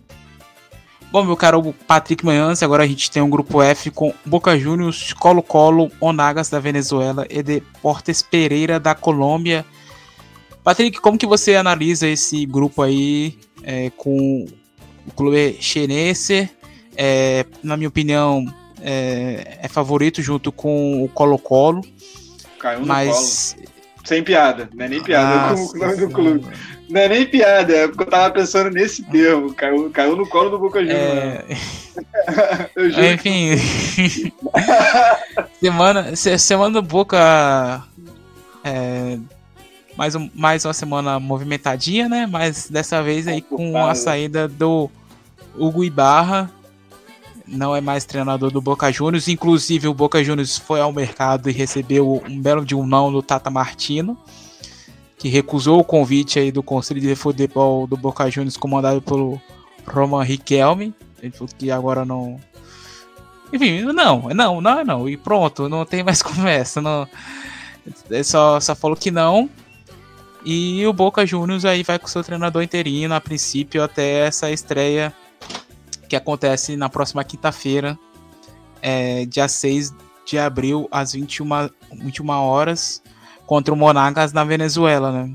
Então, vamos ver como que esse Boca Juniors vai se sair e qual será o próximo treinador que vai comandar o, o clube aí, né?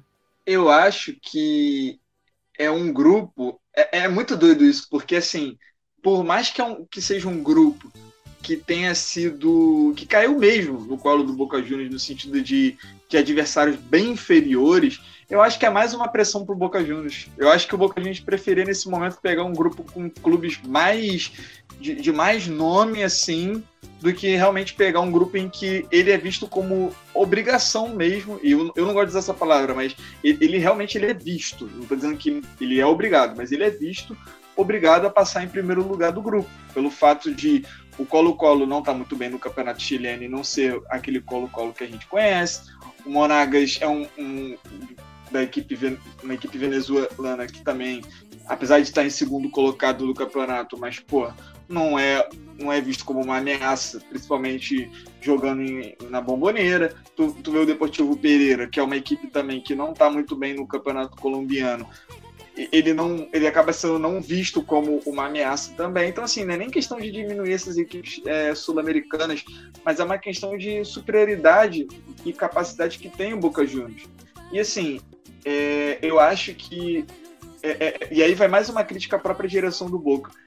É, por mais que fôssemos críticos do trabalho do, do Ibarra, é, e eu, na minha concepção, eu acho que o Ibarra, pelo que ele tem mostrado no Boca Juniors, eu acho que ele deveria sim ter saído do clube assim que ele venceu o campeonato argentino. Só que eu fico pensando, você vai demitir o seu técnico mesmo que ele não esteja apresentando um bom trabalho, mas está ali, conhece os jogadores e tudo mais, você vai demitir o seu técnico faltando uma semana para começar a Libertadores e jogando boa parte do Campeonato Argentino já.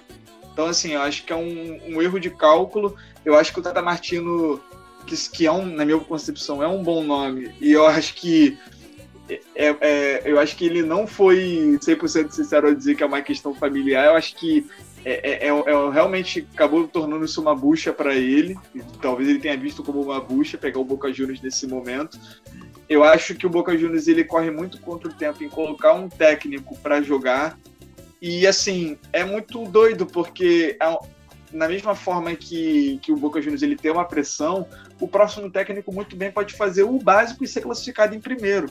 Então, assim, é, é o famoso cobertor curto, que você não tem muito para onde correr, você só tem duas soluções. Então, você traz um, um técnico agora, ou você mantém o Ibarra, você está uma semana da Libertadores, você vai enfrentar equipes totalmente inferiores, mas você tem a obrigação de classificar, então está é, é, tá sendo muito conturbado. Eu não sei se o Boca Juniors ele vai conseguir é, buscar um nome de fora é, ou vai querer fazer isso, sei lá, vai anunciar um técnico na terça, na quarta-feira.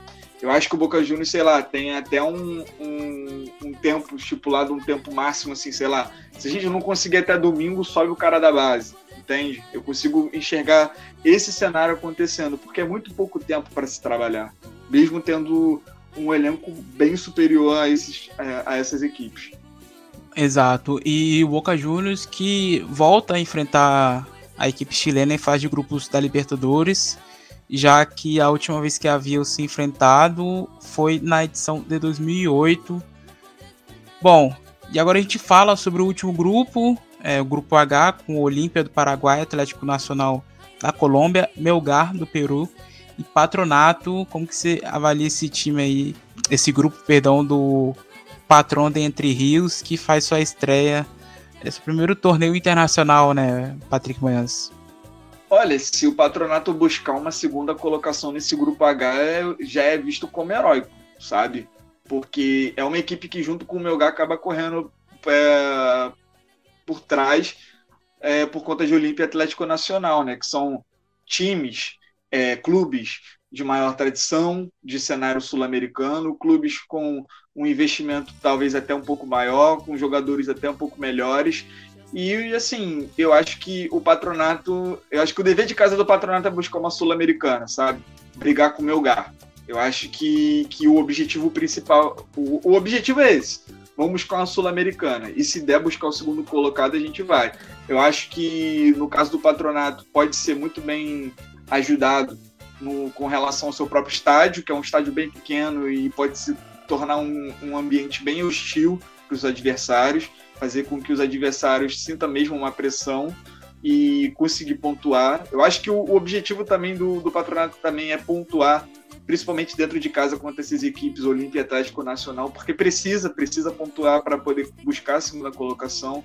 Então é isso, é, é a ver, é uma equipe que corre por trás, é uma equipe que, que é inferior, mas que tem mostrado, pelo menos na última temporada, principalmente pela Copa Argentina, conseguiu é, atravessar é, barreiras bem maiores, bem superiores, um elenco um pouco inferior, ou bastante inferior, inclusive.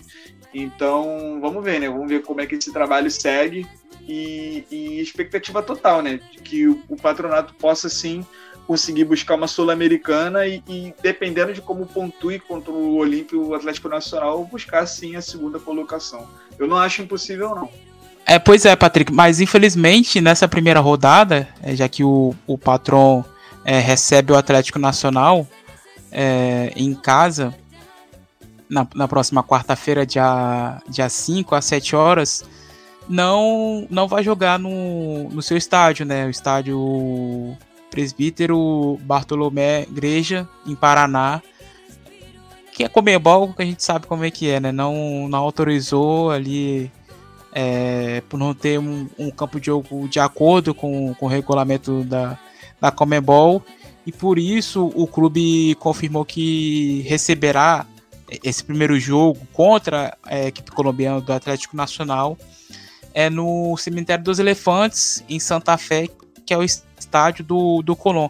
Isso se dá ao fato que Patronato e Colón, as, as, ambas torcidas, têm uma amizade muito forte, então não é a primeira vez que o, que o patrão manda jogos lá.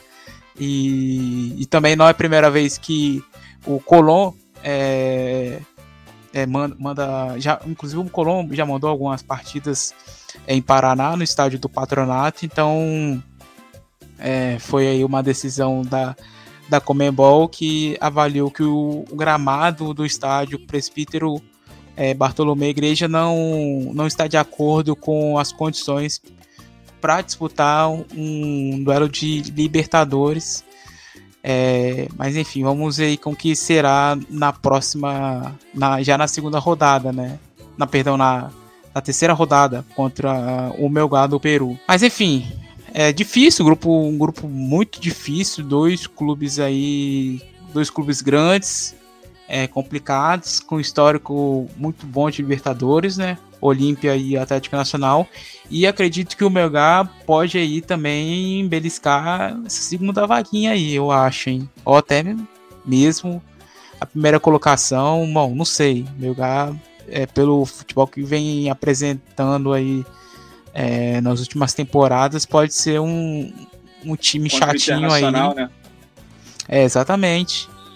Mas, enfim, vamos ver como que será esse grupo aí. Infelizmente o Patronato perdeu e muito uma boa, boa quantidade de jogadores que venceu a Copa Argentina na temporada passada contra o Tadieres de Córdoba, mas enfim, perdeu também o treinador Colorado Sava. Mas vamos ver aí como irá se sair o negro de Paraná. Bom, então é isso, né? Eu quero Patrick Manhãs fase de grupos da Libertadores a limpo. É, mais algum comentário antes da gente partir para Sul-Americana? Não, nadinha, por mim a gente pode ir sim pela Sul-Americana. Bom, então vamos começar pelo grupo B, que tem Emelec, Guarani do Paraguai, Danúbio é, do Uruguai e Huracan. Bom, grupo aí também bem um pouco chatinho aí para o Globo de Patrícios. Bem pesado.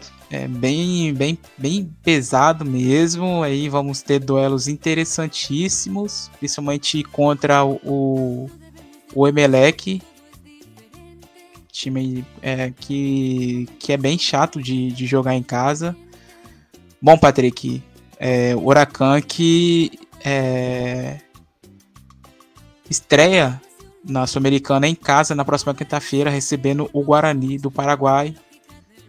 Com que você vê esse grupo aí do, do Globo? Dos grupos que, que tem clubes argentinos, esse é o primeiro exemplo de que como esse módulo da Sul-Americana para mim é fatal, é, é, horrível, sabe? Porque poderia muito bem passar dos quatro, poderiam passar muito bem os dois, na minha opinião, sabe? Porque é um grupo bastante equilibrado, apesar de questão de grandeza, o Emelec está um pouco acima do, e, o, e o Huracan também.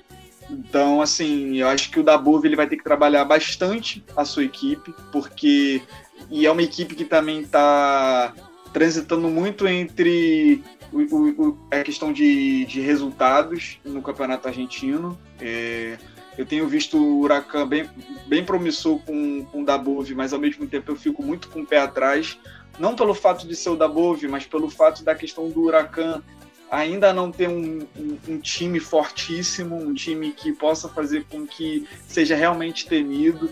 É, tem, tem se mostrado assim de conseguir ser temido bastante dentro de casa, tem feito bons jogos, só que muitas das vezes quando arremata em bons jogos não significa que é uma vitória garantida. Então eu sou bastante inseguro para falar desse Huracan. É um Huracan que tem é, mudado bastante semana após semana contra adversários que eu acho bem pesados, com a questão de Danúbio, Danúbio Guarani e Emelec, principalmente como você falou, o Emelec, que é o favorito desse grupo, inevitavelmente é o favorito pelo fato de ser uma equipe bastante competitiva toda Libertadores em que vai, principalmente dentro de casa. Então é, é ter muito ter olhos bem atentos para esse Emelec e fazer com que e, e ver se esse Huracan ele vai conseguir pontuar e garantir vitórias, principalmente dentro de casa. É, eu acho que é um grupo que está muito aberto e assim eu estou falando que agora que o Emelec é o favorito, mas assim, como a gente conhece Libertadores, é, a gente pode muito bem cravar que não é impossível, não é impossível do Emelec simplesmente não não classificar. Eu disse Libertadores, mas também Sul-Americana, né? não não classificar. Então, E, e, vale acrescentar que é um Emelec também que a gente está muito acostumado em ver em jogos de Copa Libertadores, não em Sul-Americana. Então, assim, é uma equipe bastante tradicional que coloca muito bem essa, esse fator como diferencial e ver como o, a equipe do Dabúvia vai, vai se comportar, principalmente fora de casa. Bom, Patrick Manhãs, agora a gente fala sobre o grupo C, que tem Estudiantes, Bragantino, Oriente Petroleiro e Taquari do Paraguai. É, o Clube Pintiarata aí com o Eduardo Domingues, que chegou há pouco tempo é, na primeira rodada, encara faz uma viagem até a Bolívia para encarar o Oriente Petroleiro na próxima quarta-feira, às 7 horas. Vale destacar também que Estudiantes e Bragantino se enfrentaram há, pouco, há pouquíssimo tempo né, pela Libertadores e é, se encontram novamente, é, dessa vez é, na fase de grupos da Sul-Americana. Bom, Patrick Manhãs, é, na, meu, na minha opinião, Estudiantes e Bragantino largam na frente aí da equipe boliviana e equipe paraguaia, né? Você concorda comigo? Ah, isso sem dúvidas, sem dúvidas mesmo. É, e detalhe, Estudiantes e Bragantino que, que tem feito é, jogos também, se não me engano, pela própria Sul-Americana mesmo, nas fases finais, época que Estudiantes era comandado pelo próprio Zenlisk mesmo, né?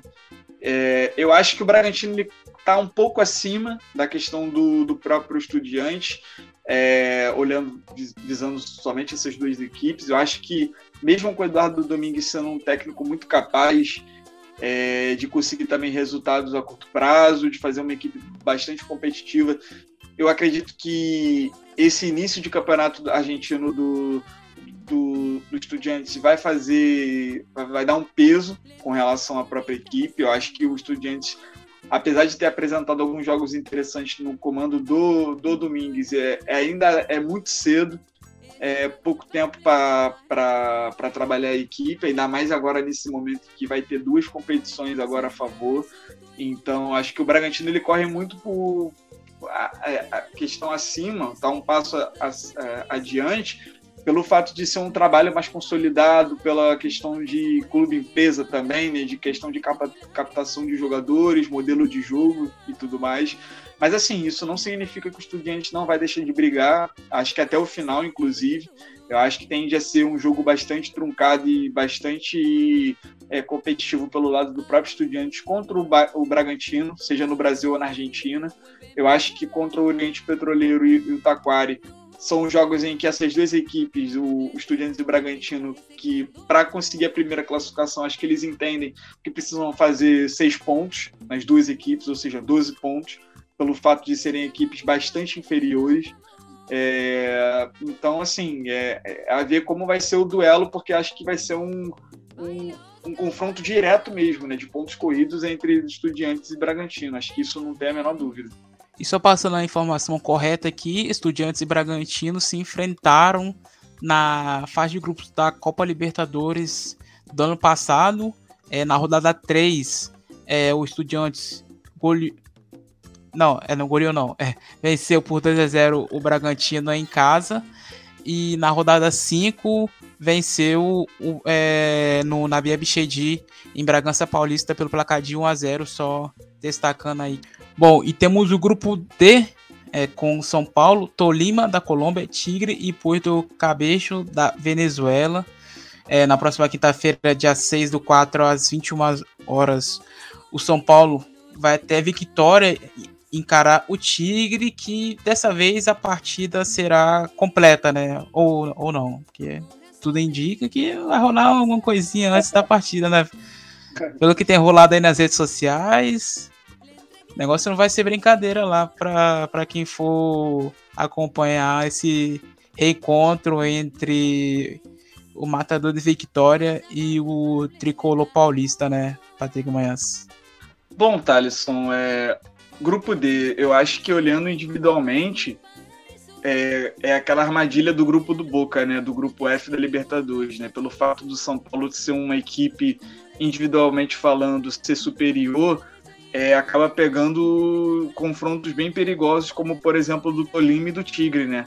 Apesar do Porto Cabejo ser uma equipe recente, é, da, atuando na, nas, na, na, nas competições é, de, de, mais alto nível da América do Sul, se você olhar, é a equipe de melhor colocação nos, nos seus torneios. Então, assim, é, eu acho que o São Paulo ele pega uma baita de uma armadilha, é, olhando assim, visando como o melhor, a melhor equipe do grupo. E olhando para o lado argentino, Tigre, que não vem bem no campeonato argentino, tem tido muitas dificuldades de dar continuidade do, do brilhante, na minha opinião, do brilhante trabalho que fez na temporada passada. Eu acho que, que peças como, como, por exemplo, o próprio Reteg é, vai precisar de um destaque ainda maior, vão precisar de jogadores que tenham capacidade de, de condicioná-lo cara a cara ao gol, o italiano Reteg, né? Então, assim, eu acho que é um grupo, do caso do, do próprio do próprio grupo como, como se eu vejo o Tigre correndo por trás do São Paulo, tentando beliscar essa primeira colocação, mas eu não acho que a gente precisa, acho que a gente não deva descartar, por exemplo, o Tolima e o Porto Cabello, que para muitos estão colocando como uma equipe que possa ser o principal rival do próprio, do próprio São Paulo, né? Então, pelo fato de como tá a fase ruim do, desse Tigre, né?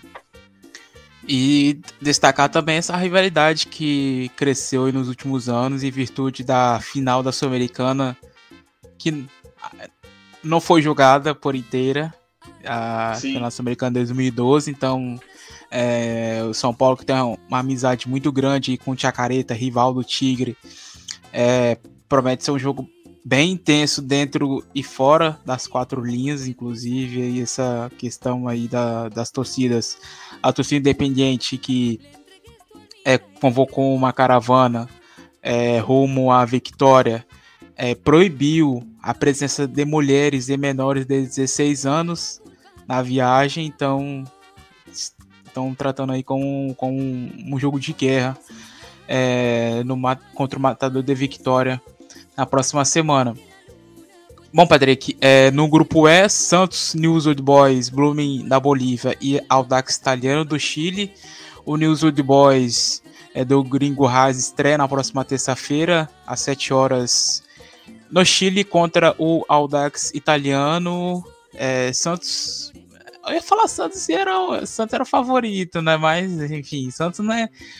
Periga até não se classificar nessa fase de grupos aí, para mim o News Boys pode ser é, para mim pode ser o, o favoritaço aí a, a garantir essa primeira colocação, porque o Suns, enfim, Suns nessa fase que tá é, é sério candidato esse ano real a ser um ao rebaixamento. A, a ser rebaixado, porque o que vive a fase é tenebrosa. Mas enfim, é, como que você vê esse grupo eu, aí, os leprosos?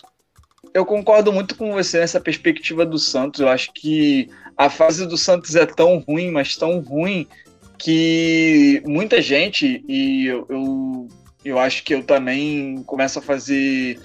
É, concordar com esse raciocínio de que o Santos ele, ele é um candidato real ao rebaixamento do Campeonato Brasileiro, né? Acho que não vai muito bem. E no caso do News do, do Gringo Heinz, eu acho que o Heinz, ele, como eu falei, né, desde a chegada dele, eu acho que ele, ele é um personagem muito grande por esse campeonato argentino. E eu nem digo por importância dele como jogador, mas sim pela capacidade dele como técnico. Acho que ele é de uma escola de técnicos da Argentina que sobem nessa, nessa prateleira de técnicos, na minha opinião, de alto nível de conhecimento também. Então eu acho que ele tem tudo para fazer uma, uma ótima uma ótima fase de grupos, né? Levando em consideração o Blooming e o Audax italiano, que são equipes bem inferiores, é, e, e em relação ao Santos, que está muito mal nacionalmente, e levando também uma outra consideração que o News está bem no campeonato argentino, com uma ótima pontuação, levando, levando até a, a, a, os 10 primeiros, mas aí vale considerar né, que é um campeonato argentino de mais de 20 é, de mais de 20 clubes e numa diferença de apenas 4 pontos do River Plate. Então eu acho que é, deve ser levado isso com muito carinho. Eu acho que o Heinz ele é muito capaz de fazer o News ser classificado e classificar bem nessa primeira fase da, da Copa Sul-Americana, fazendo com que o Santos seja um, realmente um, um, um, um coadjuvante desse grupo, né? Que está até não classificando nem para a segunda colocação, que colocaria ele numa numa, num confronto direto com alguém que vai cair da Libertadores, né? Então, haver esse grupo do Heinz que, na minha opinião, tem, tem sim chances reais e matemáticas mesmo de classificar em primeiro colocado. É isso. Bom, vamos para o grupo F, grupo de Libertadores, realmente. Penharol, Defensa e Justiça, América Mineiro e Missionários da Colômbia. É, o Defensa e Justiça é, estreia na Sul-Americana na próxima terça-feira, dia 4, às 11 horas da noite contra o Missionários é, na Colômbia. Nossa, um grupo pesadíssimo, um grupo pesadíssimo, um grupo de Libertadores, como eu disse. Vai ser complicado ir para o Alconde, Florencio Valera, né, meu caro Patrick Manhãs? É mais um grupo que a gente precisa criticar o módulo da Comebol, né? Que é mais um grupo que, na minha opinião, é, dos quatro, todos são reais candidatos de classificarem em segundo colocado, né? Então eu acho muito cruel com, com, com, todas essas equipes, né? Que vão ter que brigar pela primeira posição, né? O Penarol de, de mais tradição, Defesa e Justiça é, tendo essa, esse crescimento, essa evolução de competitividade na América do Sul. O América Mineiro tem sido bastante competitivo. Eu tenho gostado muito dos últimos trabalhos do América com, Mineiro. Com Wagner Mancini. E vale citar, né? Wagner Mancini, é, que foi Tem rebaixado. Feito um ótimo trabalho à frente. Perdão. Feito um ótimo trabalho à frente do, do América. Tenho gostado também. Sim, e, e o Milionários, né? Que hora ou outra tem. É, Eliminado pelo Atlético Mineiro. Sim, criado expectativas muito pela questão de, de algumas peças individualmente falando, né? Com, com boa qualidade técnica e tudo mais. Então, eu acho que, e fora a tradição também do próprio Milionários. Então, eu acho que o Defensa e Justiça ele não está na, na, na, sua na, no seu favoritismo. Eu acho que se dá muito pelo fato de ser uma equipe completamente nova, é uma equipe que do, do, do campeão da Sul-Americana, do Defensa e Justiça campeão da Sul-Americana até aqui, é uma equipe totalmente diferente. Se eu não me engano, apenas o Sain que é que é o, o jogador da, daquela equipe. Então pelo fato de ter trocado de técnico, de, por uma transição de técnico de uma linha em que penso defesa e justiça, de uma troca de jogadores também, que são jogadores bons, mas ainda assim estão tentando se ambientar no clube. Eu acho que o Defensa e Justiça vai correr um pouco atrás de Penharol e América Mineiro. Acho que o Penharol ele vai muito pela questão da camisa. É, anos assim na, nas competições internacionais. O América Mineiro vai muito pela consolidação do trabalho e o Milionários vai estar ali brigando. Eu não acho que que vai ser uma equipe, não, não, acho que vai ter uma equipe que vai correr muito por fora. Eu acho que vai ser um confronto bem equilibrado que vai ser muito decidido nos próprios detalhes de cada jogo. Perfeito. Bom, vamos então para o penúltimo grupo, grupo G, com Independente Santa Fé da Colômbia, Universidade Peru, é, Goiás e Rinácia e Esgrima de La Plata, um grupo aí também bastante chatinho. Acho muito difícil o Rinácia é difícil o Rinácia passar, porque é, a gente tem visto aqui no campeonato local não vem bem, ganhou o, o, clássico que deu uma animada tremenda aí no, nesse elenco, nesse elenco jovem, muitos garotos da base. Mas enfim, na minha opinião, é, Independente Santa Fé é o favorito aí para para conquistar, para ficar com essa primeira colocação. O Goiás eu não tenho visto, não tenho acompanhado muito, então é, não, não posso falar. Ah, salvo engano, está na final da Copa Verde contra o Paysandu, eu não tenho certeza. Eu, eu sei que o Paysandu está na final porque derrotou o Remo na última quarta-feira nos pênaltis.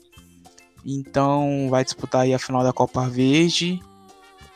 É, que meu time foi eliminado na primeira fase, só para lembrar, queria destacar isso. mas enfim. É... Bom, Rinácia, difícil, né? Não tem muito o que falar, né? Eu acho que nesse grupo, Thalisson, vai muito pela, pela fase ruim do Rinásia, né? Por questão da perspectiva de clubes argentinos que estamos fazendo aqui, né?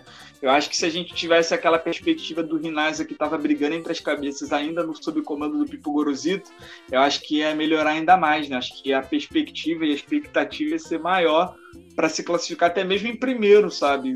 Fazendo briga diante do, do Independente Santa Fé. Acho que Independente Santa Fé realmente é o favorito. Acho que o Goiás, pelo que se tem mostrado, eu também não tenho visto bastante, mas por questão de campeonato brasileiro, competitividade, ainda mais jogando dentro de casa, eu acho que tende sim a fazer um jogo duríssimo contra todas essas equipes. E o Renazzi, acho que, olha, se chegar no segundo colocado e, e podendo pegar uma equipe de Libertadores, é, mesmo não tendo a consciência de que vai passar, é, eu acho que já está muito bom para o que tem acontecido para o Rinaz. Acho que o Rinaz está numa crise, está tá vindo de uma crise ferrenha interna, internamente, está com problema de, de gestão, questão de, de jogadores também. É, o próprio elenco não, não, tem, não tem um técnico que que consiga tirar como o Pipo Gorosito fez. Então, acho que a questão do Rinasa é, é, é, ele mesmo, sabe? Não é nem questão dos próprios adversários como os outros grupos, mas como ele vai lidar, como, por exemplo, Independente de Santa Fé, Universitário, o próprio Goiás. Bom, e o Rinácia, o Lobo estreia em casa na quarta-feira, dia 5 do 4, às 21 horas, contra o Universitário do Peru.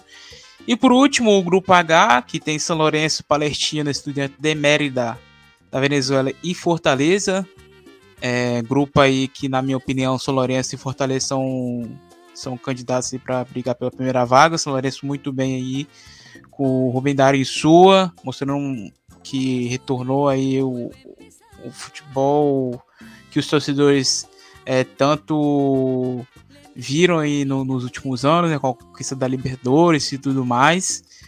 E esse Fortaleza aí que, que caiu na, na fase preliminar, é, mas é, não vence três clássicos, perdeu, perdeu o terceiro clássico seguido é, para o Ceará, dessa vez na Copa do Nordeste, na última quarta-feira, pelo placar de 3 a 2 Ceará que agora enfrenta o, o esporte na final. E bom, será aí do Voivoda que. Bom, com, é, é um time interessante, acho que para mim vai brigar sim.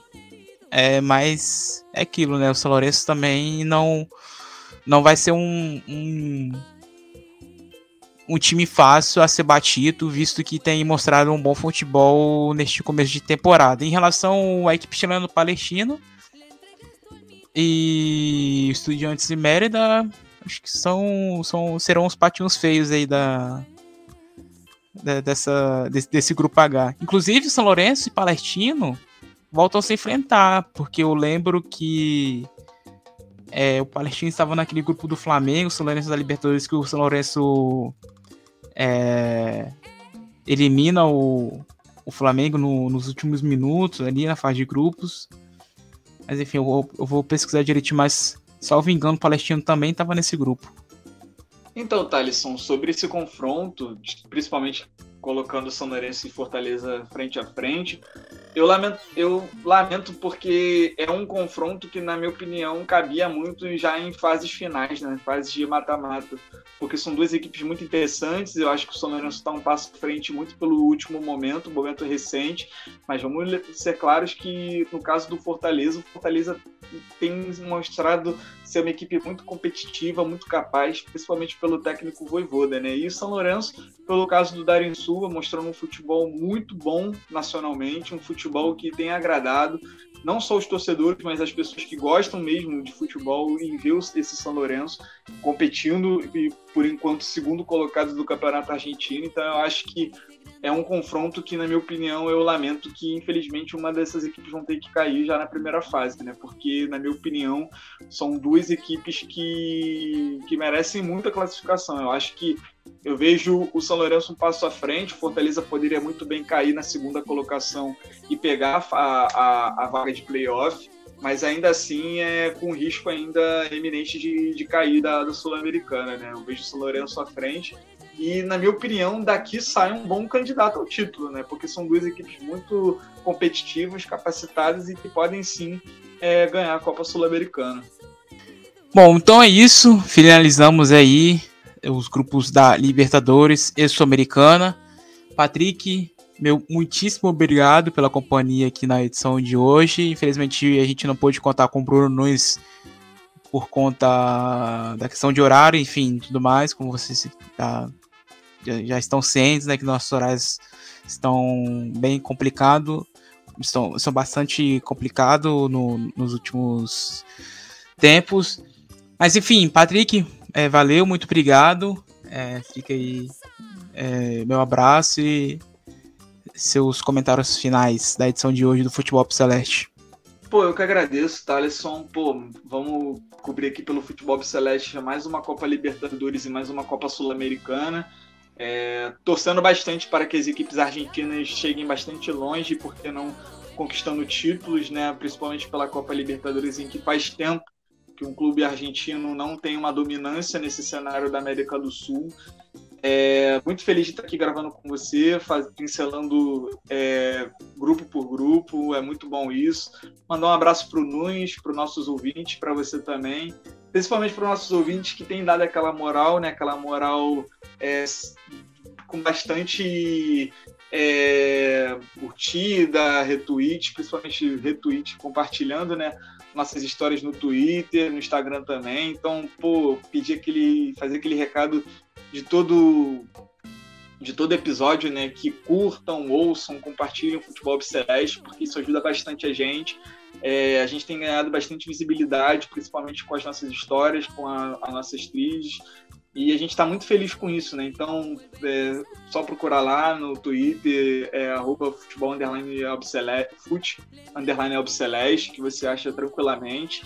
Nas nossas plataformas de áudio em que você ouve o, o podcast, você pode não só estar tá seguindo, mas também estar tá avaliando também o nosso conteúdo. Então, isso é de uma ajuda muito boa. Então, é isso, né? E dá uma olhada também nas nossas trilhas, que também tem as questões de propriamente de da ditadura e tudo mais, porque lamentavelmente, é, olhando aqui para nossa perspectiva de Brasil, que, que olhando as nossas trilhas de, de, futebol argentino e de Argentina, a gente fica até um pouco com inveja, né? Porque é um tema que aqui no Brasil a gente não repudia como deve ser repudiado, e a gente tem muitas das vezes aula de Argentina repudiando essa essa bárbare e aqui no Brasil e a gente está completando é, mais um ano da, da, daquela fase horrível que foi no nosso Brasil, em que pessoas foram torturadas, foram mortas, ameaçadas, e, e, muitas das vezes a gente acaba vendo, principalmente no nosso último governo, pessoas celebrando isso. Né? Então é uma, é uma questão que a gente tem que lamentar, de refletir e a gente está aqui também para poder contar essas histórias também, né? seja de Brasil e Argentina. Então, dá essa moral lá. A gente conta muito com o apoio de vocês e é isso, né? Um grande abraço. Espero que vocês possam curtir dessa Libertadores e dessa Sul-Americana como a gente. E é isso. Um grande, mais uma vez um grande abraço e até a próxima. Bom final de semana a todos. É isso, meu grande abraço, Patrick Manhãs. E a gente encerra aqui essa edição de hoje do Futebol Celeste com a música Indy Solare, Pabichon sétimo, relato de Horácio. É... Bom, e também deixo essa, esse, esse comentário final do Patrick, né, para vocês curtirem, compartilharem e divulgarem é, para os amigos, amigas, familiares, enfim, cachorro, enfim, o que para quem quiser é nosso trabalho. É, é, é, muito prazeroso ver o, o, crescimento que a gente tem tendo nesses últimos tempos, desde a Copa do Mundo para cá.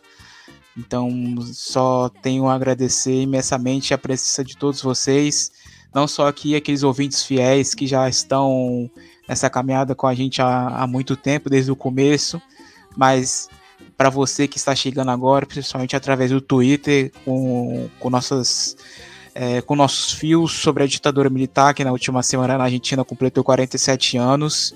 É, infelizmente, é, é, um tema, é um tema triste, é, mas é um tema que precisa ser relembrado em memória das vítimas que sofreram na, na, nas mãos desses milicos.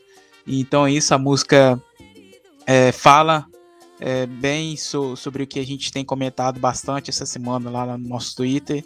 Música Índio Solário, Pabichão Sétimo, que fala sobre o massacre do Pabichão Sétimo do, do presídio de Vidia Devoto, localizado ali a cerca de 50 metros da cancha do General La Madrid.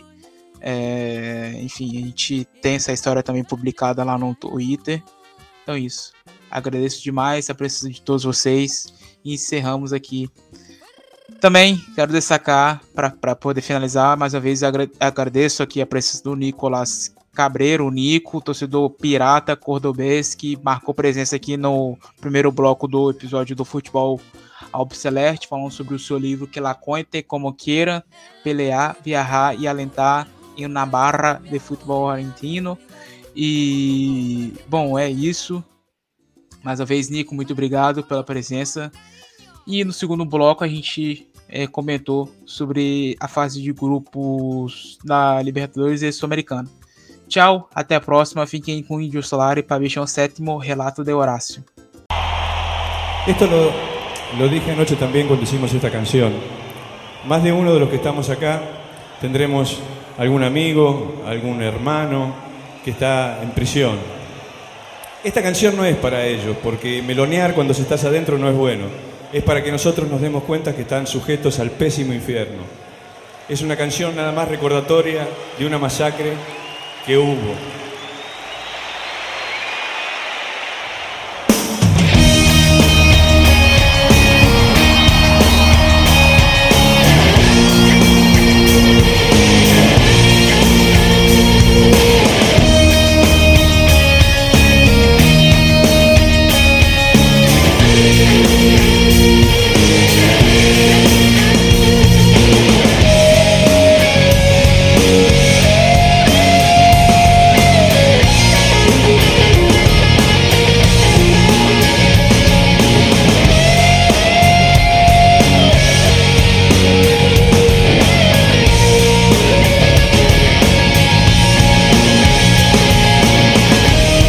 Me asfixio Dios, pienso en mi cara, se está quemando ahora mi cara Dios.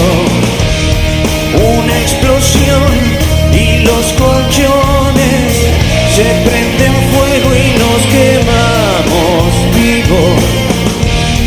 Quiero salir, quiero escapar, las puertas sí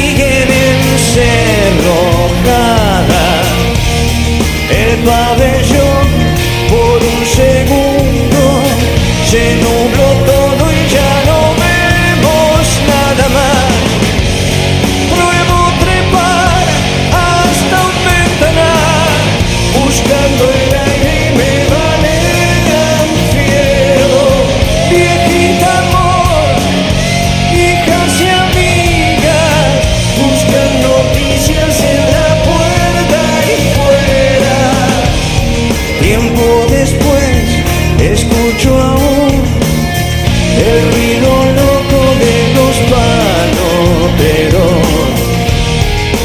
ganas y no flojas, no te.